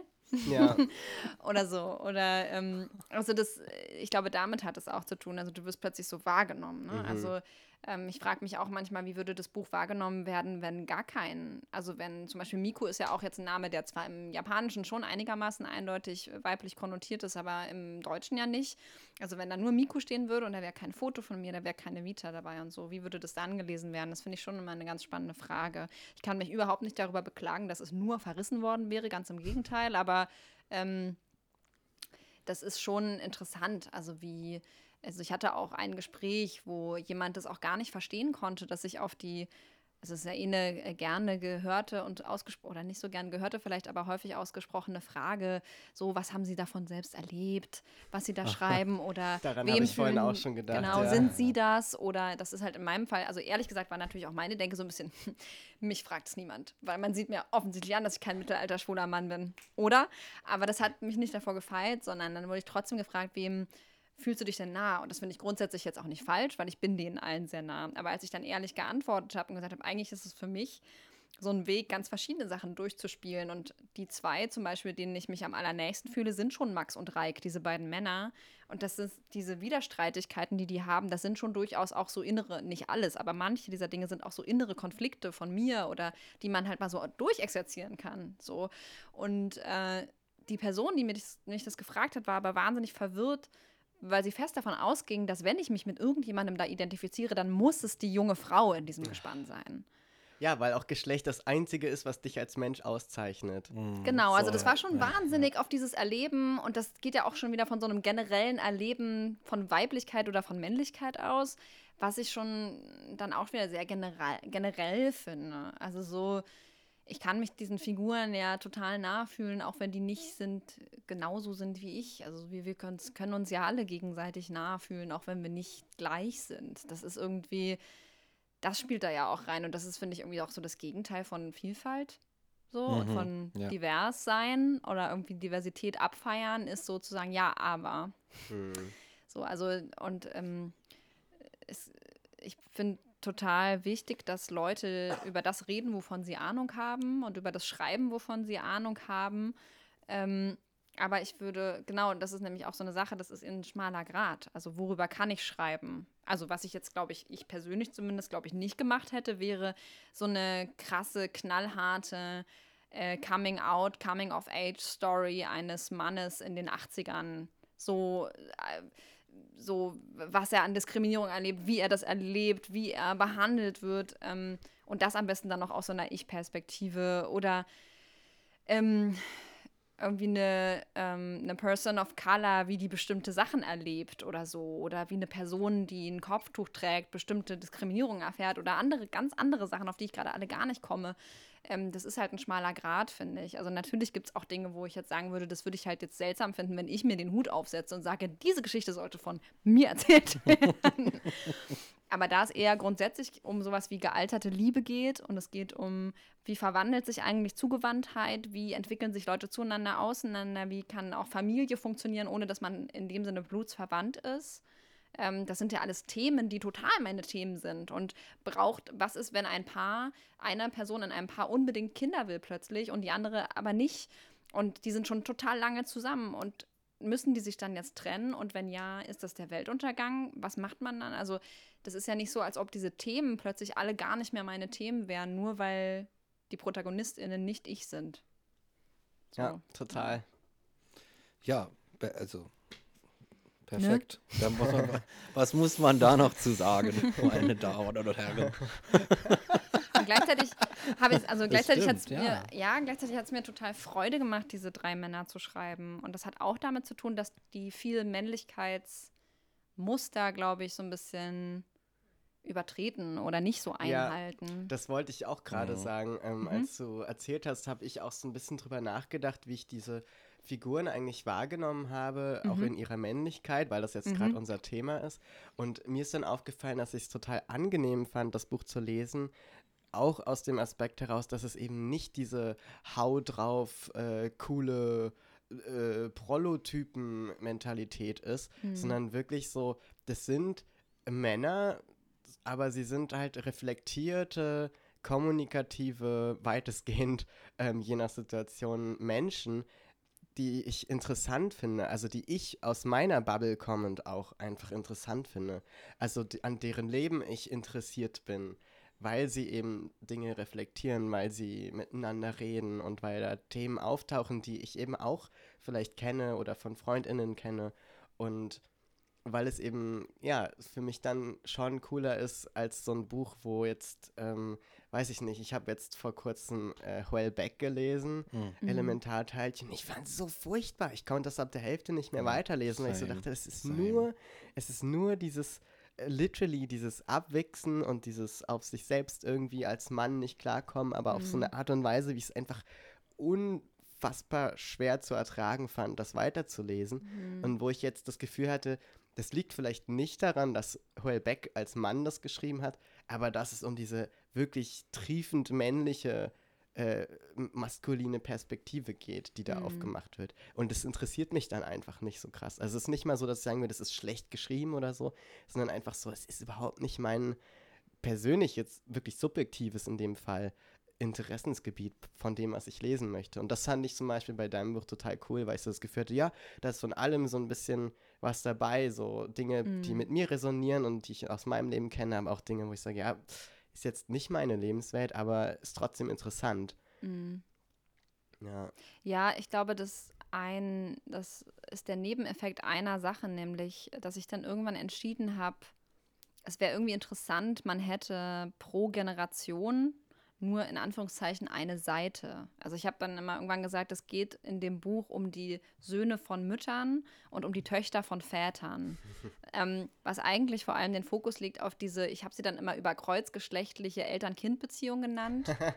ähm, Ja. Also sozusagen diese deli delikate Verbindung, die ein Vater zu seiner Tochter hat oder eine Mutter zu ihrem Sohn haben kann. Es gibt also alle Beziehungen sind ultra interessant, All-Gender-Kombinationen können total spannend sein, aber mir ging es um diese, weil das hatte für mich so eine Fragilität, weil gerade durch diese, auch so durch so heteronormative Strukturen und so verändert sich ja diese Beziehung auch so, wenn die Kinder älter werden nochmal oft und so und das verschiebt sich irgendwie. Ähm, und was passiert da eigentlich? Und ich dachte, das wäre eigentlich noch interessanter, wenn man ähm, einmal eine Generation nur Mütter hätte. Das ist in dem, in dem Fall sind es die drei Mütter dieser drei Männer und nur deren Söhne, das sind die drei Männer. Und dann hat man nochmal diese Vater-Tochter-Sache, hat man mit den drei Vätern eigentlich, diese drei Männer und die eine Tochter.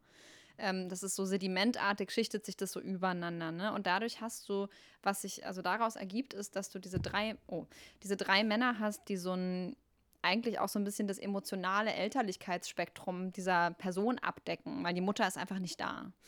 Ähm, über die wird schon auch reflektiert, aber ähm, es wird eigentlich relativ klar, dass für diese, für diese junge Frau ist eigentlich wichtig, dieses Elternkollektiv, was sie großgezogen hat. Und das ist eigentlich von der Geschlechtlichkeit abgelöst. Aber diese drei Männer übernehmen dadurch einigermaßen selbstverständlich so verschiedene Rollen, die mehr oder weniger feminin vielleicht vorgeprägt wären normalerweise, aber das ist halt da gerade einfach gar nicht. Es gibt gar niemanden, der sozusagen so aus Pflichtbewusstsein so voll reingeht, sondern ähm, und da ist selbst der Tonio, der Vater, der wenn man ihn labeln möchte, ist er vielleicht bi, aber ich bin immer auch Fan davon, die Labels gerade bei den Figuren irgendwie wegzulassen und die halt einfach lieben zu lassen, wen die halt gerade so gut finden.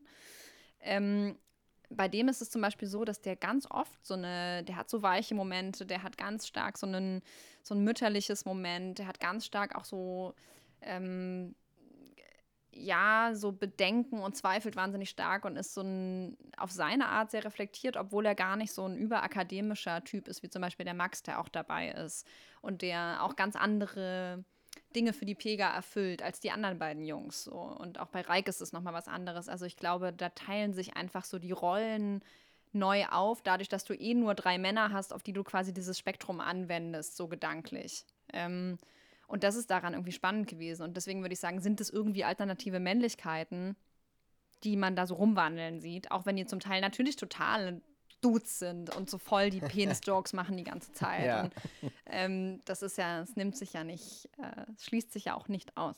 Nee, überhaupt nicht. Aber das hat sich auch so gelesen. Also du erzählst es so und man hat vielleicht, äh, wenn man schreibt, eine Idee von dem Buch und wie wie es wirken soll oder wie du es dir gedacht hast. Aber es kam bei mir auch voll so an. Also ich habe diese drei äh, Männer in dem Szenario total unterschiedlich gelesen. Also auch die Stimme in meinem Kopf ist dann einfach so die haben verschiedene Persönlichkeiten und das ist, Ja, finde ich, total.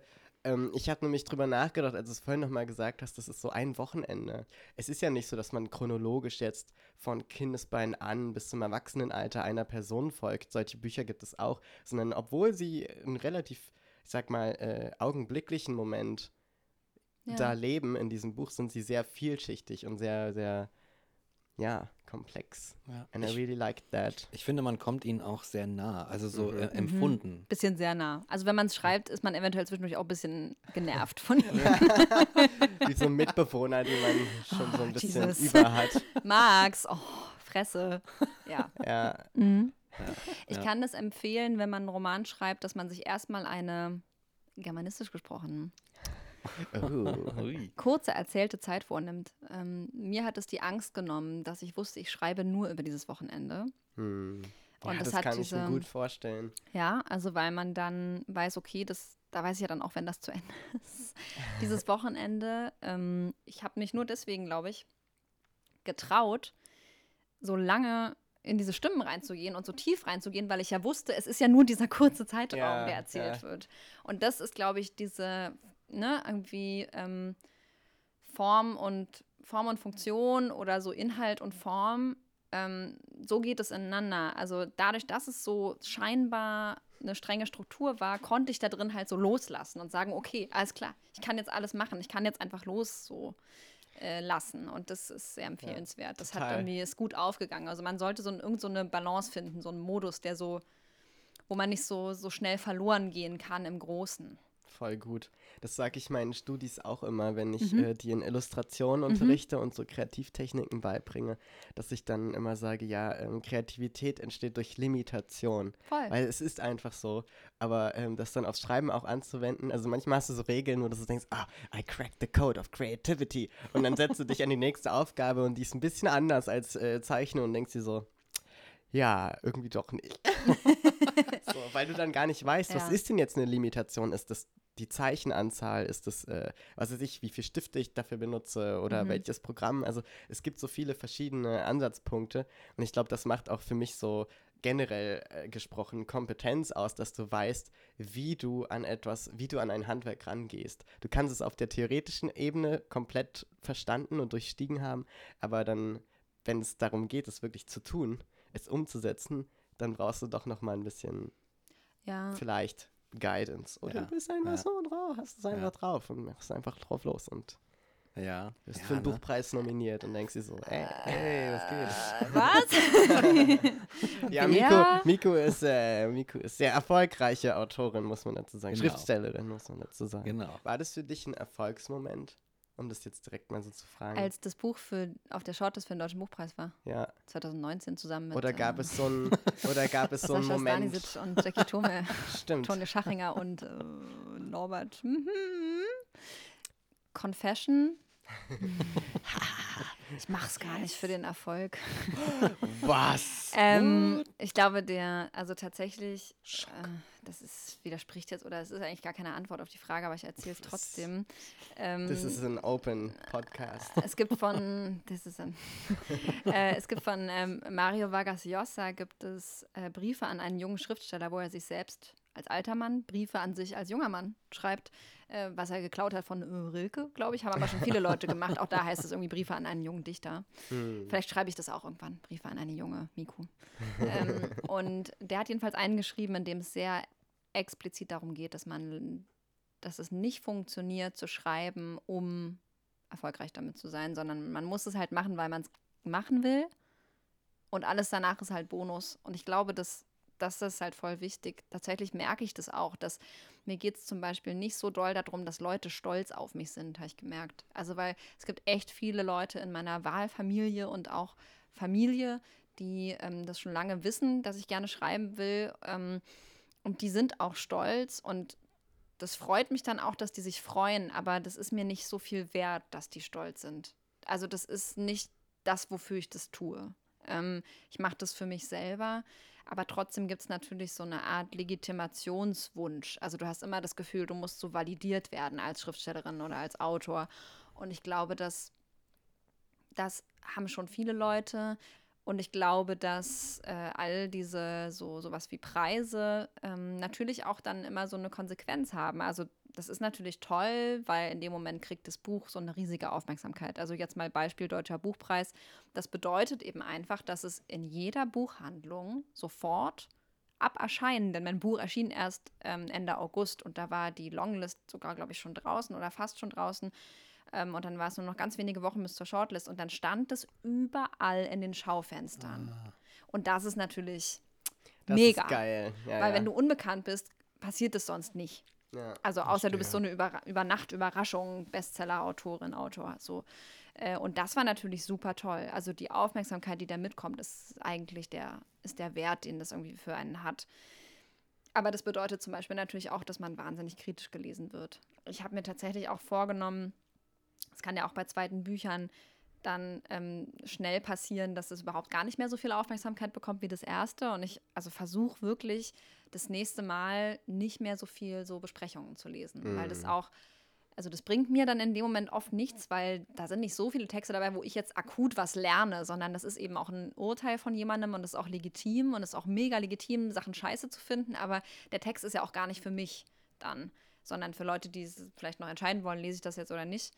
Ähm, und ich muss mich davon, glaube ich, ein bisschen fernhalten. Also deswegen ist auch tatsächlich so ein bisschen die Idee jetzt, wenn das nächste Buch draußen ist, schon so tief im dritten zu sein oder in irgendwelchen anderen Projekten, dass ich gar nicht mehr so viel Zeit habe, darüber nachzudenken, was da jetzt mit dem Buch passiert. Weil das ja. ist so, ähm, mich persönlich, ich das ist, das, das ist was, ich, was ich immer machen wollte, als Kind schon. Und deswegen liegt da so doll mein Herz drin, dass ich total vulnerabel werde. Also ich werde super verletzlich und das ist halt gefährlich.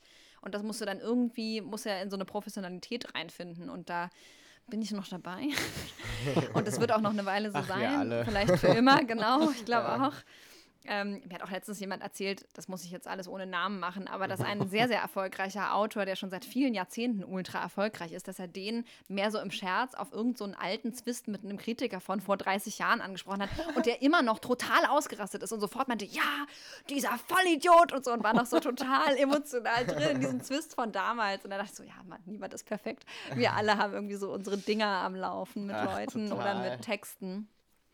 We are äh. all humans after all. Mhm. Das ist wirklich mhm. so. Ja. Ich, ich finde auch, also ich finde, das ist zum Beispiel auch so was toxisch-männliches, um mal wieder aufs Thema so ein bisschen ja. rüber zu schwenken. ähm, diese, diese Idee der Professionalität, dass sie darin liegt, äh, und nicht emotional zu sein. Also ja. dieses Kühle, dieses Abgebrühte, dieses es juckt mich alles nicht, ich weiß, was meine Arbeit ist und damit basta. Mhm. Ähm, das finde ich total, das kann man zwar so machen, aber ich finde es äh, sehr unmenschlich einfach. Also wir sind ja. nun mal fühlende Wesen und wir, wir ähm, tun unser weißt du, wie in deinem Fall vielleicht, wir stecken wirklich unser Herz in etwas rein und dann zu sagen, das interessiert mich eigentlich gar nicht oder das macht nichts mit mir, wenn jemand kommt und mit einem Knüppel draufschlägt auf mein kleines Baby, dann, ja. ich weiß nicht, also ich weiß nicht, ob das so sehr ja. ähm, für, für, für die Sache spricht, die Professionalität spricht wenn, wenn die bedeutet, dass man sowas nicht zulassen darf. Also ja. so eine, so eine Vulnerabilität oder so eine Menschlichkeit. Das riecht so nach diesem, nach diesem toxischen ja. Mann, der sagt, ja, na, mich berührt das nicht, ich stehe, stehe über den Dingen, ja. und so weiter. Ne? Drüber stehen. Warum dürfen? So ja, ne? Das, weil in dem Moment, wo du sagst, ja, da musst du einfach drüber stehen, dann denke ich mir so, ja, äh, zu einem gewissen Grad äh, willst du mir vielleicht damit sagen, nimm es dir nicht so zu Herzen, die Person ist auch nur ein Mensch, die da irgendwas beurteilt. Soweit vielleicht ja, mhm. aber es, dann damit rauszugehen und zu sagen, ja, und deine Emotionalität ist auch fehl am Platz, was dir damit auch suggeriert wird, ja. da würde ich mhm. nicht mitgehen, weil Dieses das stimmt Bild einfach allein. nicht. Ja. Also deine, weil deine Emotionalität ist damit valide, dass du sie hast. Also, und dann ist sie ja. erstmal Emotionalität und dann. Ich finde auch emotional ist so ein interessantes Wort. ähm, weil ja auch immer die Frage ist, wer darf eigentlich welche Gefühle zeigen? Ja, ja das ist auch so ein ähm, Ding, ne? Ja. ne? Also so als, wenn du ähm, als weiblich gelesene Person wütend bist, wird ja durchaus schnell unterstellt, beleidigt zu sein, auch wenn du eigentlich wirklich einfach nur objektiv irgendwas scheiße fandest. Ähm, und als Mann ist ja emotional sein schlecht, wenn man weint. Mhm. Also als Frau ist es auch, aber das geht, wird dann sowieso, dann wird so als Ja, ja. Package betrachtet. Frauen weinen eben. Dazu erzähle ich auch gleich gerne noch eine kurze Anekdote, die auch sehr schön dazu passt. Aber ähm, als Mann ist es, also männliche Wut wird ja als Durchsetzungsvermögen Ja. gelesen. Total. Männliche Tränen, entweder sind so Wuttränen, also diese, die Edouard Louis beschreibt von seinem Vater, der immer am allermeisten geweint hat, als Mhm. sehr von diesem, von diesem binären System stark belasteter Mann, der ihn auch selbst total ähm, negativ auch geprägt hat. Ähm, und es geht nicht um diese Zweifeltränen oder um diese, ja, also das, das ist schon, ich habe auch schon länger mal, also ich arbeite immer mal wieder mich an diesem Thema ab, an so Tränen und was das für eine Rolle hat, weil für mich sind die total wichtig. Also ich weine sehr, sehr viel, würde ich sagen, also einfach recht leicht und ähm, aus verschiedenen Gründen, wenn mir irgendwas nahe geht, wenn ich gerührt bin, auch wenn ich traurig bin, auch wenn ich verzweifelt bin. Das ist einfach so ein typischer Emotionsanzeiger in ganz vielen Sachen bei mir. Das geht einfach recht schnell. Und ähm, interessanterweise hat äh, mal ein, es hat relativ lange gedauert, also lange wurde das so als zu empfindlich, also Empfindsamkeit hat jetzt durch so dieses hochsensibel Thema jetzt halt wieder so ein bisschen Aufwind bekommen, so, dass man jetzt, es läuft wieder unter ganz okay, wenn man sensibel ist, aber eigentlich war sensibel in meiner Kindheit immer eine negative Eigenschaft. Mhm. Und ähm, gar nicht, weil ich immer beleidigt war, sondern weil ich einfach schnell getroffen war von Kritik. Das hatte gar nichts damit zu tun, dass ich die unberechtigt fand, sondern ich war einfach so schock irgendwie davon. Und ähm, das hat lange gedauert, bis mal jemand mich sozusagen, also ich mich selber sowieso validieren konnte, aber bis mich mal jemand validiert hat und die erste Person, die das getan hat und dann auch noch im Zusammenhang mit der Literatur war tatsächlich Roger Willemsen, der äh, bei dem ich mal einmal ein Seminar besuchen durfte. Das war das letzte, was er an der Humboldt-Uni gegeben hat, bevor er dann ein Jahr später schon verstorben ist. Es ging wahnsinnig schnell, äh, leider. Und in diesem Seminar ging es um Kurztexte und wir haben alle einen eingereicht. Das waren also ein, das strengste Publikum, was ihr euch vorstellen könnt. 30 MasterandInnen im Fach Deutsche Literatur, die versuchen zu schreiben. Jesus Christ. Oh Gott. Yes. Oh, Bachmann-Preis ist nichts dagegen. Nee, ich wollte gerade sagen. Ja, also Gladiator. Aber es war schon, genau, es war eine Herausforderung und auch für uns alle. Ne? Also es gab auch richtig coole Typen im Seminar, denen voll die Stimme weggeblieben ist beim Vorlesen und so. Also es war schon für alle was delikat.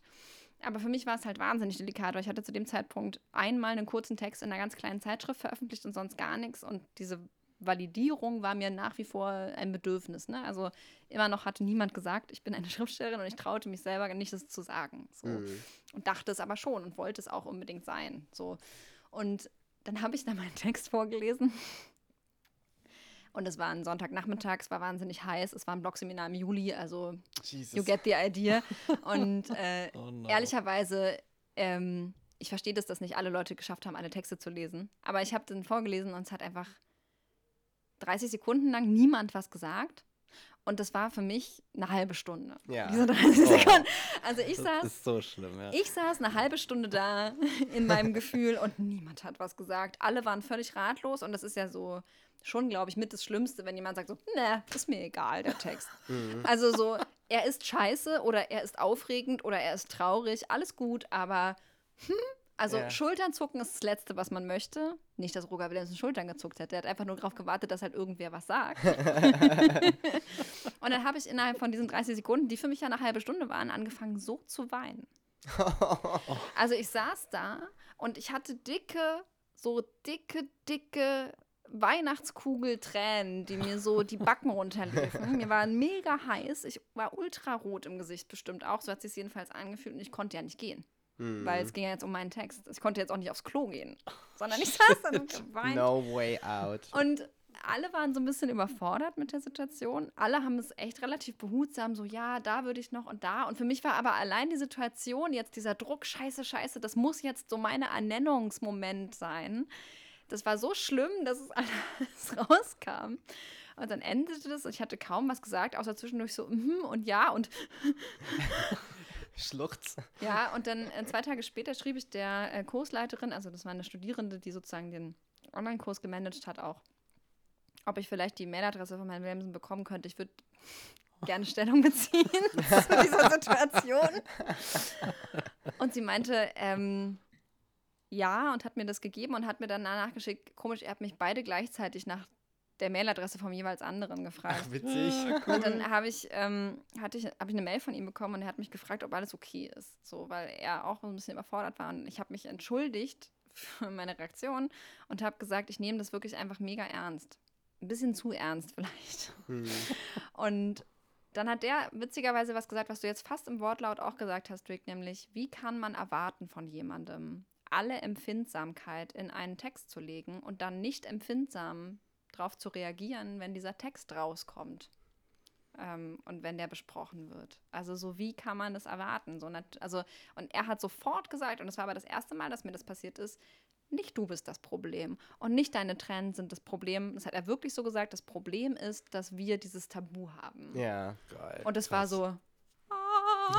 Und It's das, Roger Es Willemsen. ist Ja. genial. Was hätte Oh man mein Besseres Gott. sagen können dazu? Ja. Ja, und äh, leider war er wirklich, also ich meine, ich habe ihn ja nur ein paar wenige Male erlebt. Ich darf jetzt meine Bücher gerade in seinem Verlagshaus machen, was ultra die Ehre ist. Und dieser Mhm. Geist weht da auch noch durch die Räume. Und ähm, jeder im Lektorat hat irgendeine äh, Willemsen-Lieblingsanekdote, die gerne erzählt wird.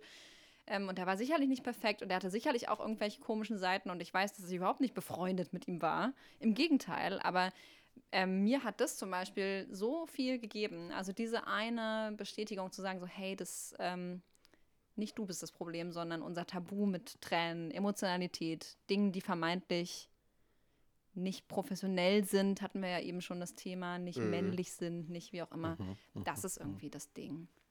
Ähm, Voll. Da denke ich ultra viel dran. Ja. Ja, Tolle Geschichte. Total. Und, Richtig cool. und das, was total witzig ist, ähm, ist, dass ich mich total da drin wiedererkenne. Mhm. Weil bevor ich Testosteron bekommen habe, Darüber haben wir auch schon mal gesprochen. ja, habe ich auch extrem viel geweint und eben auch genau und hauptsächlich vor allem auch in Überforderungssituationen. Mhm. Und ich bin äh, immer noch extrem viel und sehr oft überfordert vom Leben. Und äh, jetzt heule ich halt nicht mehr, weil das einfach durch den Körper so ein bisschen vereitelt wurde und durch das das. Testosteron. Und ähm, am Anfang habe ich es noch ganz krass gemerkt und auch stark vermisst, weil das einfach so meine, meine natürliche Körperreaktion war einfach weg. So dieser, Ja. dieser, wie du vorhin gesagt hast, dieser Anzeiger für jetzt Emotion, der war einfach weg. So, Mhm. ne? Und ähm, mittlerweile geht das und mittlerweile habe ich andere Wege, wie ich spüre, wie es mir Mhm. geht und, und andere Anzeichen. Aber da war es wirklich ähm, auch ganz lange genau so. Und zum Beispiel, ich erinnere mich ganz krass an die Schulzeit, in der habe ich so viel geheult.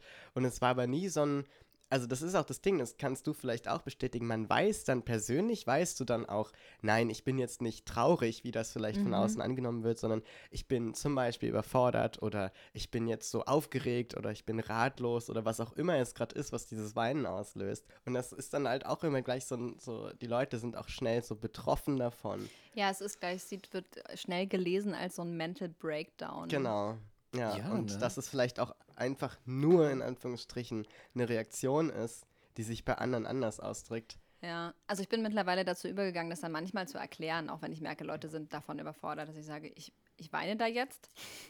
also ich hatte letztens so ein Telefonat ähm, äh, mit jemandem, es um was Berufliches und ganz am Ende, das war halt sehr aufgeladen, das war sehr wichtig, worum es da ging und ganz am Ende gab es so einen kleinen Moment, wo ich dann plötzlich anfing, so zittrige Stimmung zu haben und zu weinen. Ich habe gesagt, ich war so aufgeregt vor diesem Telefonat. Wahrscheinlich musste jetzt irgendwann dieser Punkt kommen, wo diese Emotion rauskommt, weil mir das so wichtig ist. Ähm, und wenn man das dann so rahmt, dann geht's. Aber äh, ich würde auch sagen, also normalize, äh, normalize Tränen, please, Ja, vor allem normalize äh, ähm, for everybody.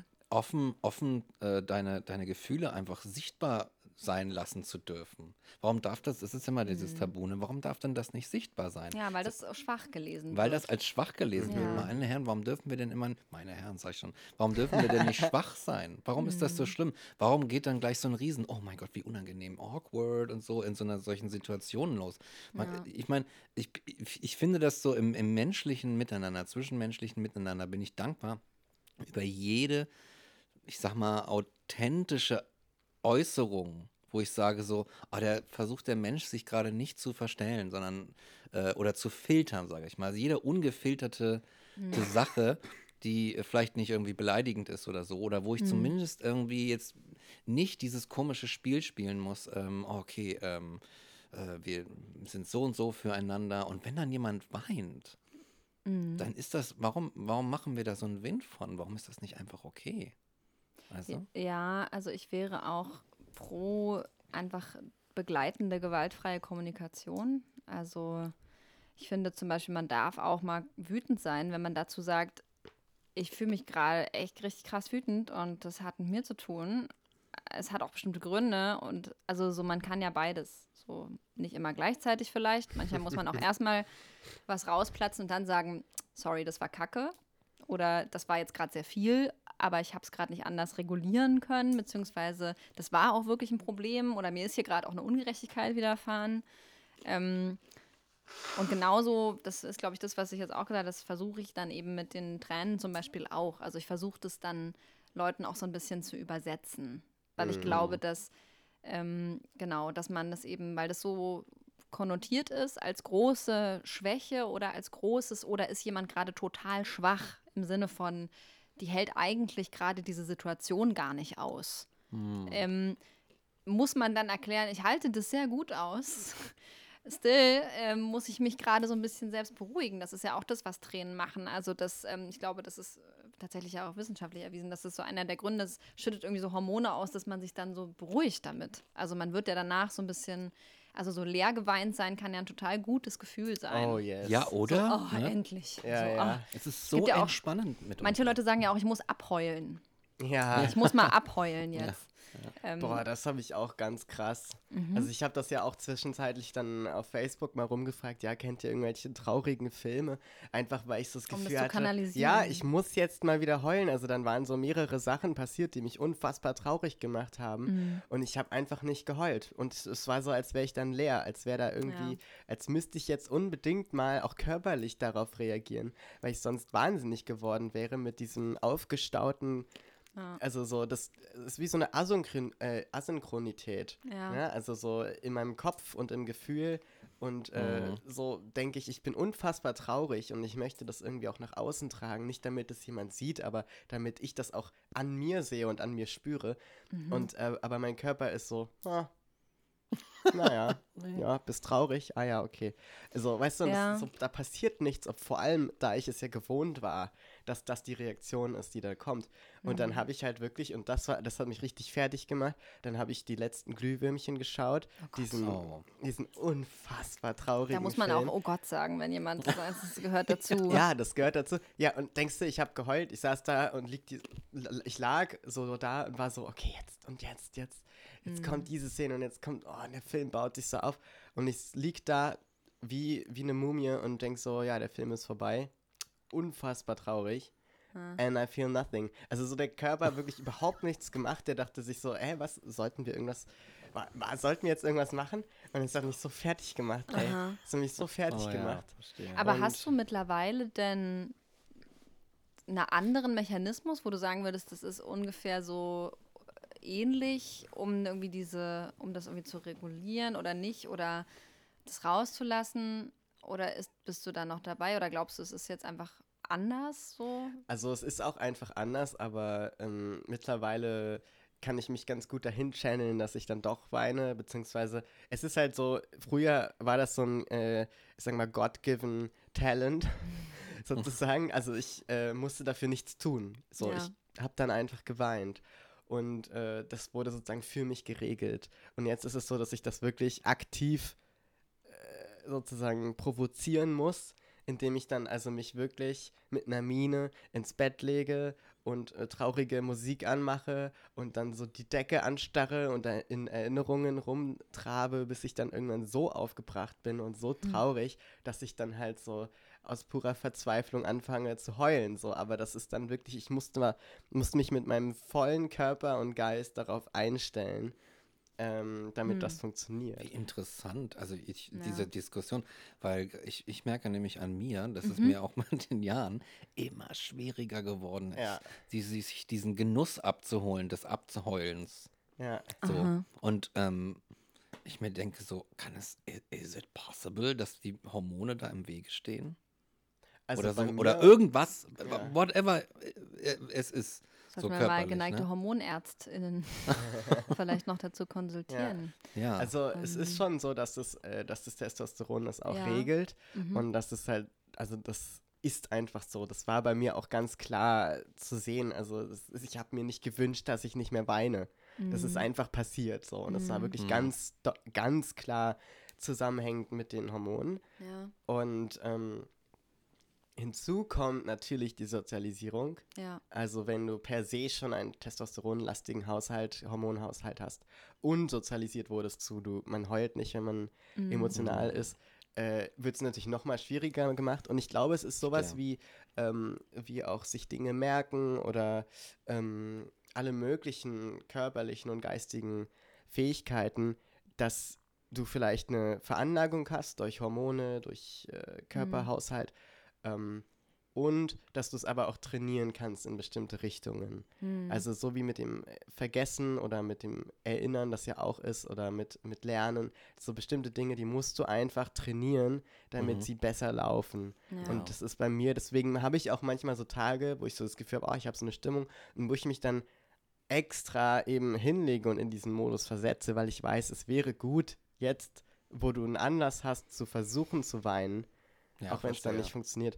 Und wenn du ja. das zum Beispiel lange nicht gemacht hast, dann kann es auch sein, dass du es halt mit den Jahren immer mehr verloren hast. Wie so ein Ich Muskel. glaube das. Ja, ich Ja. glaube, So das Muskel. ist Wie so ein das. Muskel, Ja. genau. Ja, in, das habe ich tatsächlich zum Beispiel, das ist auch schön, weil es mit diesem äh, maskulinen Energien und so irgendwie auch ganz gut zusammenpasst. Ich habe äh, letztes Jahr eigentlich erst äh, mal so einen Moment in der S-Bahn gehabt, wo ich so gemerkt habe, so, also da waren drei, also es sind jetzt, ich will nicht- immer in so blöden Klischees reden, ne? aber da waren halt so drei Typen, die hatten so Blaumänner an und saßen da, war eine volle S-Bahn. Ähm, und ich saß in dem Vierer, der angrenzte sozusagen, und sie saß in einem Vierer zu dritt und da war noch ein Mädchen dabei, die hatte Kopfhörer auf. Und diese drei Männer haben über diese Frau geredet. Ja, die würde ich ja auch mal. So. Und es war mega voll, ne? Es war Mhm. mitten am Tag. Und ich merke halt, wie ich so ein, äh, so ein, so ein Ball in meinem Bauch habe und denk so, oh Gott, ich habe voll Angst, ich habe voll Angst. Und dann nach so ein, zwei Minuten, Minuten denke ich so, aber warte mal. Also es ist mitten am Tag, die S-Bahn ist voller Leute, die reden auch gar nicht über mich. Habe ich wirklich Panik? Warum sollte ich denn jetzt Panik haben? Und dann dachte ich wirklich irgendwann so, wait, ich glaube, es ist einfach Wut. Und ich bin zum Beispiel, ich glaube, ich bin schon wütend, aber ich habe mir das gerade in solchen Situationen offensichtlich so ein bisschen abtrainiert Oh ja. wirklich wütend zu Verstehe. sein und dachte Ja. so, ich finde es gerade einfach mega scheiße, was sie da machen. Das ist eigentlich, es ist Harassment, so ohne dass sie das mitbekommt, reden die so über sie und wie fickbar sie ist. So, also Mhm. nicht wortwörtlich, aber so, das ist das, was sie machen. Und dann habe ich wirklich da gesessen und war mega wütend und dachte so, krass, krass, so ist Wut, so ist wütend sein. Yeah, Und war Wut. so pumped. Und dann habe ich aber überlegt, okay, was mache ich denn jetzt? Und dann habe ich wirklich gewartet bis zu meiner S-Bahn-Station. Bin aufgestanden, die hatten natürlich auch alle nur die Maske halb auf, so volles Klischee. Oder einer von denen zumindest, der, der am lautesten geredet hat, hatte die Maske nur so bis äh, zur Unterlippe. Also richtig effektiv, sodass das Kinn optimal geschützt Ja.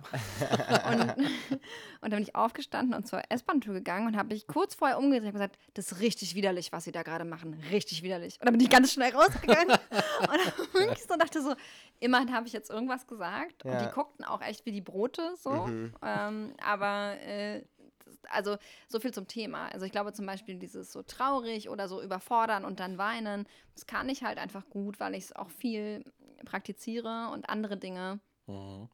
da ist man weniger trainiert dann. Ja, ja. Total. Ich bin in, in, in Mein Wut Opa war angeblich, ja, mein Opa war angeblich väterlicherseits, den habe ich nie erlebt, aber mein Vater hat immer gesagt, der war genau wie du, der hat ganz viel geweint. Hm. Ähm, und äh, auch ganz viel zum Beispiel bei so rührenden Filmen, die eigentlich ein bisschen kitschig waren, muss er wahnsinnig schnell zum Weinen zu bringen gewesen sein. Und ähm, mit meinem Vater ist das auch so. Und das ist so ein Trade, den ich offensichtlich auch so ein bisschen, das ist ja auch so, Persönlichkeit ist ja auch bis zum gewissen Grad durchaus äh, äh, vererbbar.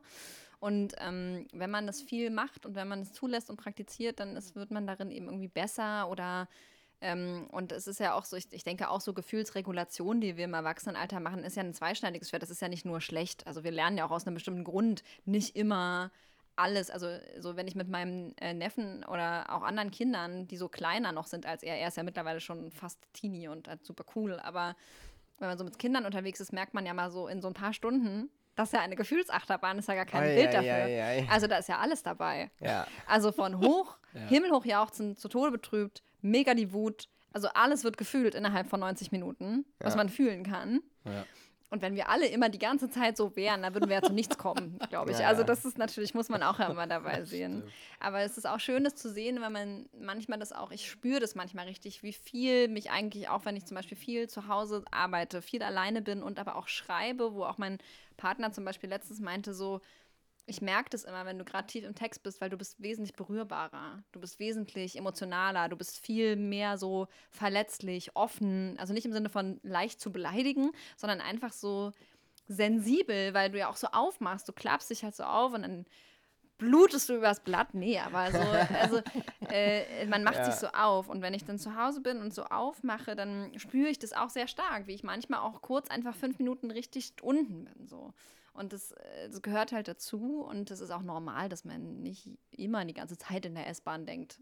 Ich raste mega aus, schreie alle an, dann weine ich, Ja. Ja. schüttel alle durch und was gibt's noch für Emotionen?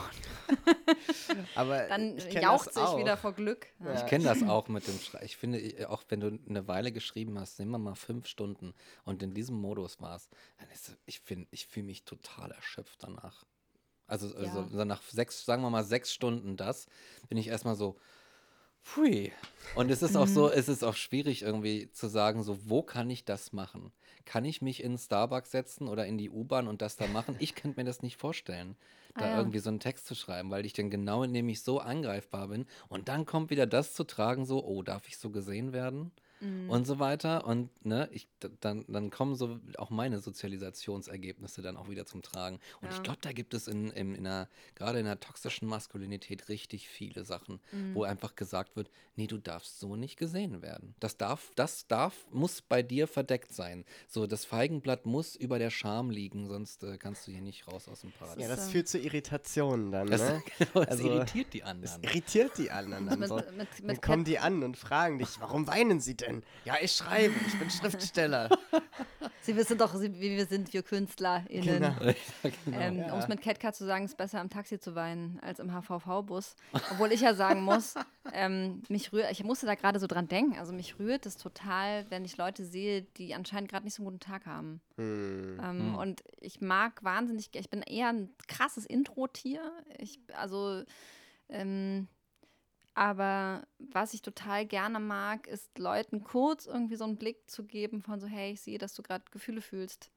Hm. Und also gar nichts zu werten, sondern einfach nur so, na? Hm. Und jetzt auch gar nicht so, lächel doch mal oder sowas, aber einfach nur, weil ich das so schön finde eigentlich, wenn man Leuten ansieht, scheiße, das ist gerade auch nicht alles, immer einfach oder stone-faced, äh, gar keine Emotionen oder alles ist super, sondern Ja, es macht es auch einfacher irgendwie, oder? Das Miteinander. ja, man das fühlt so sich ja immer sieht. besser, wenn man sieht, dass andere Leute auch irgendwie Shit am Laufen haben. Also jetzt Genau. nicht, dass es denen schlecht geht, aber Ja. so, dass nicht alle, dass man nicht die einzige, das hat man, glaube ich, finde ich, glaube ich, als Künstlerin auch oft, weil man, also ich persönlich denke auch, ich könnte jetzt auch von anderen Dingen leben, aber ich habe schon echt Glück, dass ich davon leben kann, weil ich kann nicht so viele Sachen und ähm, kann mir auch vor allem sehr viele Sachen gar nicht gut vorstellen, das irgendwie zu können oder können zu müssen. Ähm, und ich glaube, man denkt ja wahnsinnig oft, ich bin so äh, unable of so many things irgendwie im Leben. Und deswegen bin ich immer froh, wenn man sieht, dass viele Leute einfach auch äh, irgendwie äh, straucheln manchmal und ähm, mag das total und wünsche mir das eigentlich. Ich traue mich das nicht immer so, aber eigentlich würde ich gerne auch auf Social Media viel, viel mehr drüber schreiben, wie oft es mir nicht so gut geht, weil ich das bei anderen Leuten immer so beruhigend finde. Hm. Ähm, man hat dann natürlich immer gleich so Angst, dass es irgendwie gelesen wird als so ein, da will jemand, was weiß ich. Da will Aufmerksamkeit. Ja, ja, ja, ja. Und ja, selbst, also da würde jetzt, äh, weiß ich nicht, äh, Freunde von mir sagen würde, ja. Ja, what's Vielleicht auch, What's the big? Wer, What's- what's the wer problem? auf Social Media möchte denn keine mal. Aufmerksamkeit? Leute, ich bin Mal hier, so ich möchte gefragt. nicht gesehen werden. Ich möchte nicht, dass ihr meinen Post seht. Hallo, ich bin hier, um missachtet zu Bitte werden. nicht liken, dann taucht das zu oft in eurem Feed auf. Genau. Also, so, what the fuck? Also, who's Aber, not here for the attention? Also mir war das letztes Jahr zum Beispiel total wichtig, dass vielleicht noch so als diese, äh, was war das, erste anderthalbte Welle, ich weiß es nicht, aber wir waren alle zu Hause und wahnsinnig viele Leute, no offense, aber posten irgendwie, wie viele Sprachen sie lernen, dass sie gerade noch eine Band zu Hause gründen und zwölf andere Projekte anfangen. Und ich dachte so, ich versuche hier einfach nur nicht verrückt zu werden, gerade drei Wochen lang. Ähm, die ersten drei Wochen oder so waren richtig schlimm. Und da hat mir das so gefehlt, dass man einfach mal drüber schreibt, so, dass man gerade einfach geschockt ist und überfordert. So. Ja. Und ähm, mir hat es dann nicht mehr so doll gefehlt, was natürlich manche Leute gemacht haben. Aber ich finde es grundsätzlich immer gut, sich verletzlich zu zeigen und ähm, sich nicht perfekt zu zeigen. Also perfekt sowieso nicht, aber ja, ich finde immer so Brüche sichtbar machen ist schon it's a thing.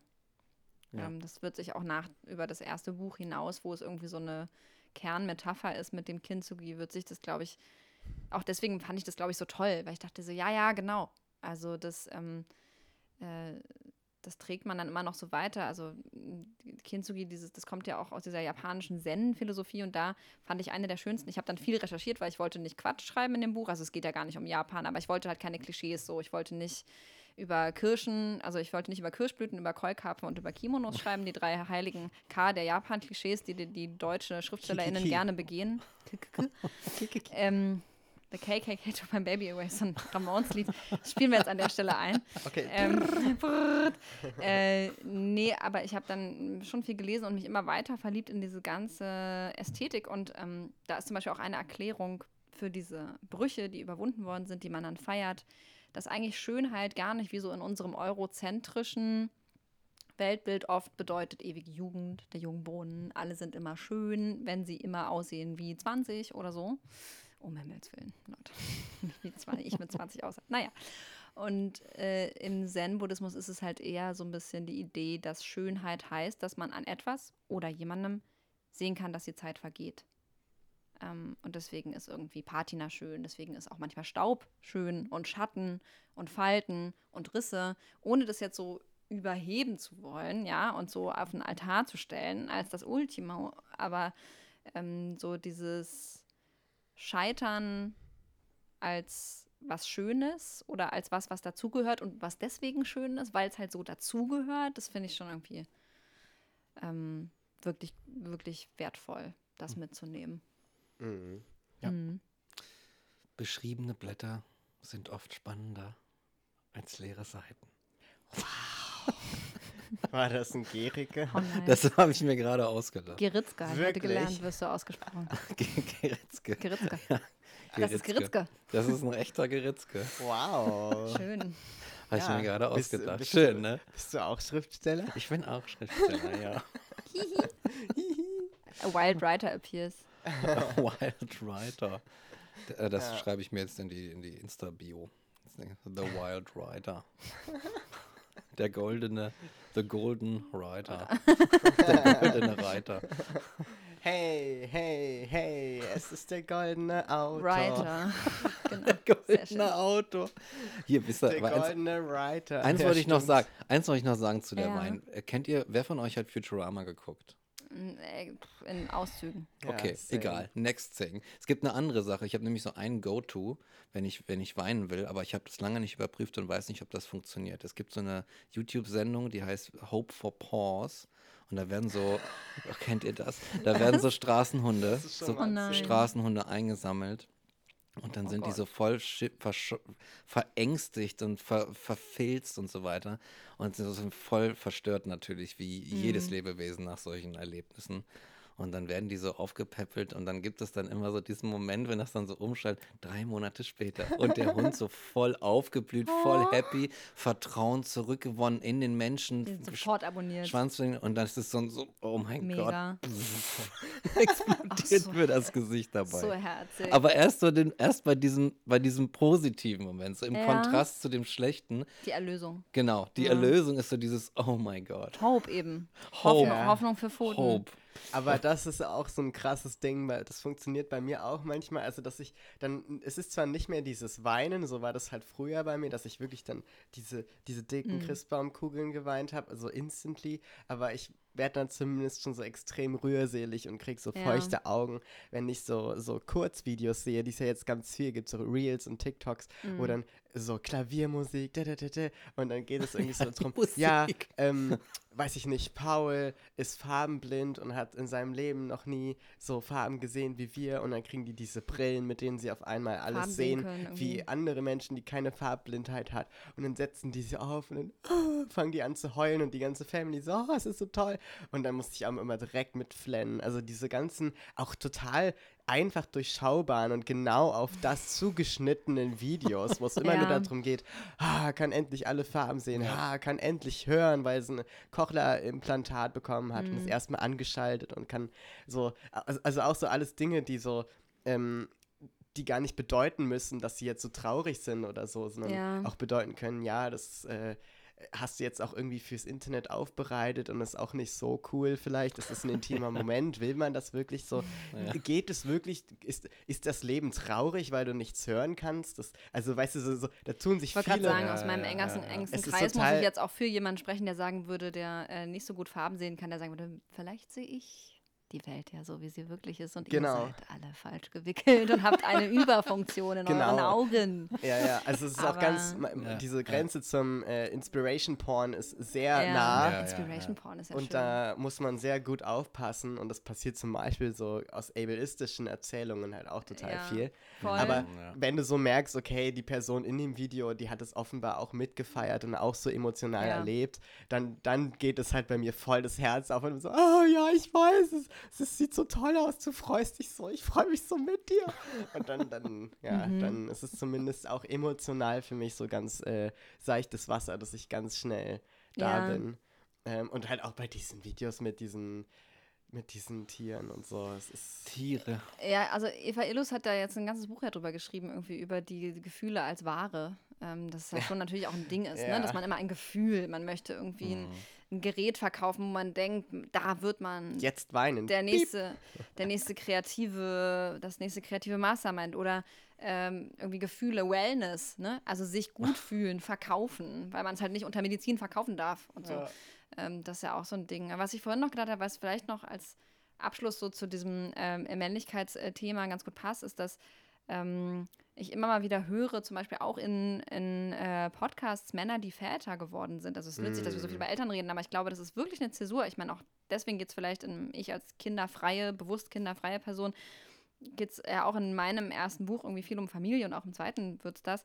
Ähm, ich glaube, dass mh, Männer nochmal oft ihre eigene Männlichkeit und ihre eigene Geschlechterrolle stärker hinterfragen, wenn sie Eltern werden. Also ich glaube tatsächlich, dass dieser Punkt, ähm, weil auf einmal so ein, äh, da wird nochmal eine andere Form von Feinfühligkeit, von Sensibilität herausgefordert.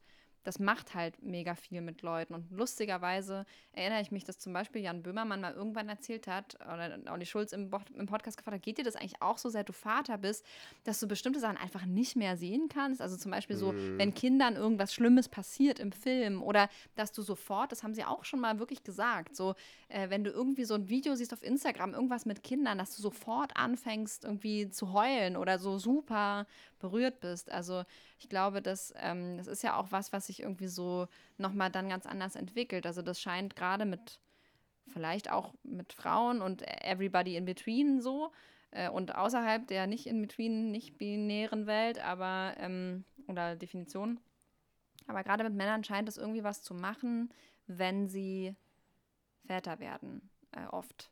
Ähm, Und es scheint nochmal so eine, da scheint nochmal oft so eine Tür in so eine Weichheit oder in so ein Eventualitäten aufzugehen, weil man, also das ist vielleicht auch die Chance so eines modernen Vaters zum Beispiel, der eben sich vielleicht von bestimmten Zuschreibungen auch lossagen darf. Also auch das ist ja, ne? Also um das nochmal klarzustellen, dass es ja auch Ungerechtigkeiten sind, wie lange das, also wie es bis heute ja sogenannte Frauenberufe gibt und ganz viele Ja. Männer, die gerne auch einfach in diesen Berufen arbeiten und wie lange das mega schwierig war, zum Beispiel in Kindertagesstätten auch mal ein paar Männer ranzukriegen, die auch vielleicht Bock haben, das zu machen, weil es einfach ähm, ganz oft auch gar nicht so gerne gesehen war, ähm, weil man denen vielleicht auch zum einen dann oft abspricht, in so einer komischen Lesart, abspricht, sich so gut kümmern zu können, wie angeblich Frauen das ja von vornherein eingebauterweise immer können.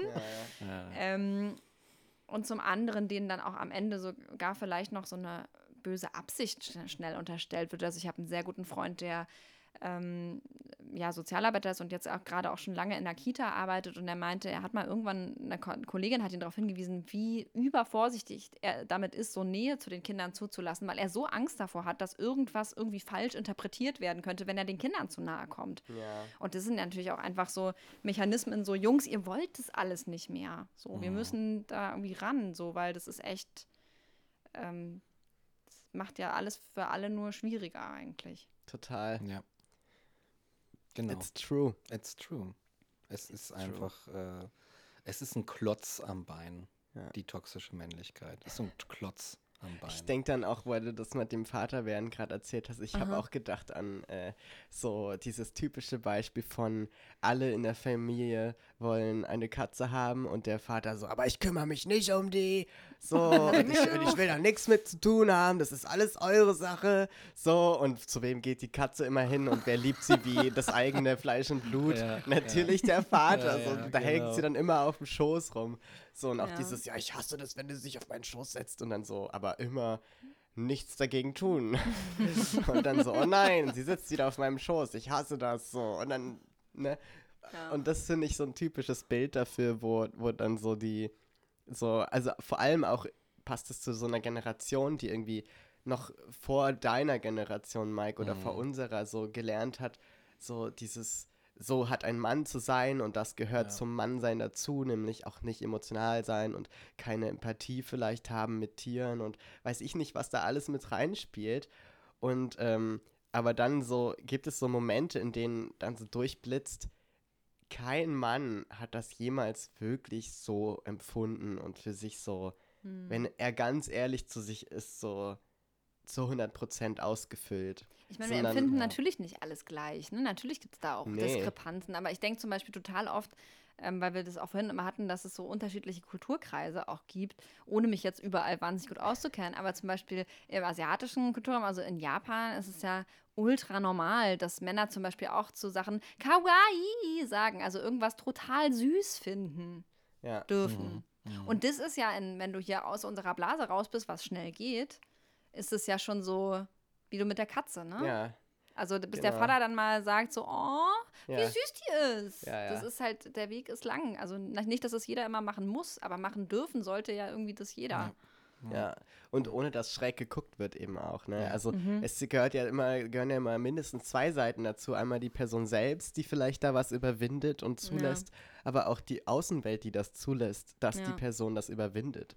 Ja. So, und, und ich finde da, da, ähm, ja, da, deswegen ist es, glaube ich, auch wichtig, dass man trotz allem, ähm, was das Patriarchat ja als Struktur hervorgebracht hat, auch immer versucht, möglichst ähm, differenziert zu sein und zu sagen, ja, und es geht auch darum, Männer aus ihren Strukturen zu befreien Ja. und dass man das nicht vergisst, also dass man das auch nicht vergisst, ähm, sozusagen, wer in Anführungsstrichen der Feind ist, nämlich die Struktur vielleicht und die, die Weltbilder, aber nicht die Menschen. So, und Das Ja, ist immer Regel voll. Nummer ich finde das total ne? wichtig. Voll. Ähm, Und ich glaube, also ich habe das vielleicht noch, können wir sonst auch rausnehmen, wenn es dann zu lang wird oder so, aber No. ich habe, Och. no, not gonna happen. ähm, auf dem Weg hierher heute noch an eine Sache gedacht und zwar habe ich vor Jahren ähm, äh, mal ein Gespräch gehabt mit einem Mann, der wahnsinnig stand auf Scarlett Johansson. Also wir reden von Scarlett Johansson, bevor sie diese Brust-OP hatte, als sie auch noch nicht kurze Haare hatte. Sie hat sich, glaube ich, die Brüste verkleinern lassen. Okay. Ähm, und hat No jetzt auch idea. oft kurze Haare und so, weil sie irgendwann gesagt hat, sie, ähm, also ohne das jetzt auch zu idealisieren, sie hätte das nicht machen müssen. Das ist alles, was sie, ne, so, alles ist cool, aber sie hat wohl selbst irgendwann mal gesagt, so dieses über hypersexualized Ding nervt sie halt. Also, dass sie nur darüber wahrgenommen wird, dass sie halt so als super feminine Frau immer wahrgenommen wird und idealisiert wird auch. Und ich habe das damals, wir reden also von der Scarlett Johansson von vor, keine Ahnung, fünf, sechs, sieben Jahren, ähm, habe das immer nicht so verstanden, dass sie so als so super attraktiv galt. Weil für mich persönlich, ich, also ich bin, ähm, bin ja bi und für mich war das nie so mega das anziehende Ideal und ich habe das auch immer nicht so verstanden. Ähm, Und dann habe ich mich dazu tatsächlich belesen und habe irgendwie eine Betrachtung dazu gefunden, die ähm, angenommen hat, naja, Scarlett Johansson erfüllt so zwei Dinge. Sie hat so dieses Kindchenschema, sie hat sehr große Augen und einen großen Mund und sie hat diese Kurven, die sie offenbar mittlerweile ja anscheinend schon selbst modifiziert hat, ne? Also was auch irgendwie krass ist als Move. Ja, so. total. Ähm, äh, und wird damit super weiblich und was tatsächlich, was mich daran, glaube ich, so irritiert ist, dass für mich super männlich auch überhaupt gar kein Ideal ist. Also ich würde sagen, Mhm. mittlerweile kann ich sagen, ich glaube, ich finde grundsätzlich Androgenität the goal. Also ich mag immer gerne einfach, wenn Leute, egal, egal ob ich das selbst mache oder so, aber wenn es so, wenn es darum geht, so bestimmte Grenzen auch einfach zu übertreten, geschlechterrollentechnisch. Aber es geht halt nicht, dass für einen Mann eine also einen heteronormativen, heterosexuellen Mann eine Frau zu weiblich ist, weil das wird immer nur noch besser. So, ah, noch mehr ähm, dieses Ideal, noch weiblicher, noch mehr Reproduzierbarkeit etc., was weiß ich, was damit assoziiert ist. Es geht aber in einer Welt, in der äh, Frauen versuchen, autonom zu sein und nicht in einem binären, dem Mann unterworfenen Verhältnis zu leben, gibt es ein zu männlich. Mhm. Weil, also zum einen haben sich Männlichkeitsmerkmale auch verschoben. Also mittlerweile sind es nicht mehr nur krasse Muskeln, sondern vielleicht das dicke Auto oder irgendwelche anderen, äh, die für Wohlstand sprechen, Elemente, auch die als männlich dann gelesen werden, vermeintlich. Aber mich hat es oft eher bedrückt oder mich hat mich, es schreckt mich eher ab. Es gibt ja wahnsinnig viele Frauen, die sagen so, oh nee, so Muskelprotze, da stehe ich gar nicht drauf. Also, es gibt es schon auch. Das hat dann sicherlich auch Geschmacksgründe oder wie man sozialisiert ist oder was man sich von einem Mann wünscht oder so. Aber für mich war das immer eher bedrohlich, wenn jemand so zu muskulös, zu maskulin, zu kantig, zu, zu in mein, ne, für mein Empfinden an Ja. alle da draußen. Das ist völlig subjektiv. Und das fand ich halt interessant. Also es gibt nicht das zu weiblich, aber es gibt für Frauen ein männlich, was dann halt irgendwann bedrohlich wird und deswegen ein Thema ist. Und das finde ich halt auch so, fand ich ein total spannendes Learning, so das ähm, darüber nachzudenken, warum das vielleicht so an der Stelle so ist. Ähm, Total. Also es gibt ja auch den Begriff der toxischen Männlichkeit, aber der, der Begriff des, der toxischen Weiblichkeit, den hat man jetzt noch nicht oft gehört. nicht so etabliert Und zumindest. äh, das ist Also- sowieso, das ist mir Stimmt. nämlich auch aufgefallen, dass es also wirklich so auch diese Negativbeschreibung einer Identität oder einer Verhaltensweise bezieht sich schon meistens auf die Maskulinität, also auf die, den männlichen Part und Ja. äh, nicht auf den femininen Part. Es das finde ich auch spannend. Ja, Ja. es ist höchstens dann, dass es dann schon wieder in so eine Slut-Shaming-Richtung geht. Also wenn jemand dann zu Genau. weiblich ist, dass man dann so und dann wird es auch so, Aber- entweder das ist es auch oder es wird auch so als Neid oder au sowas ausgelesen in diese Ja. Richtung. Das gibt es natürlich dann Das schon. stimmt, aber da ist es, finde ich, spannende, dass dann gesagt wird, das ist nicht weiblich. Also sozusagen, eigentlich Mhm. ist die Erzählung ja, wenn du sozusagen so, so äh, Slut-Shaming betreibst, ist es ja, Mhm. du bist dann sozusagen als Frau weniger wert. Also du bist weniger Frau Naja, als eine Frau, die auch monogam und treu ist. sagen. Sozusagen, Okay. wohingegen dann aber der Mann, wenn er sozusagen seine Männlichkeit überhöht, das wird nur noch männlicher. So, also noch mehr Muskeln, noch lauter, noch aggressiver, Mhm. noch, noch äh, von sich überzeugter, ist einfach noch männlicher. So, und das finde ich eine spannende Beobachtung für sich genommen einfach, dass das so in zwei Mhm. verschiedene Stimmt. Richtungen geht. Ja. Sky is the limit beim Mann. Sky ja, is the und limit, ja. Bei der Frau ist es so die Zimmerdecke. Can we do anything right?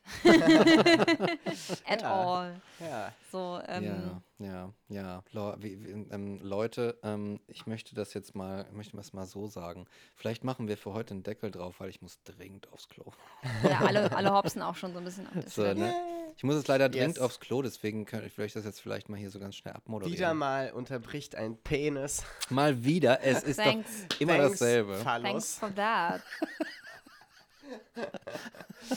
Ja. Yes. Äh, ja. But you wanted to say something? I just wanted to say ähm, bye bye Peter und so weiter. Ne? Also schön, dass ihr alle da wart. Äh, Miko, Ja, schön Aha. dass, schön, dass du hier warst. das Ja. stimmt. Fand ich auch. Ne?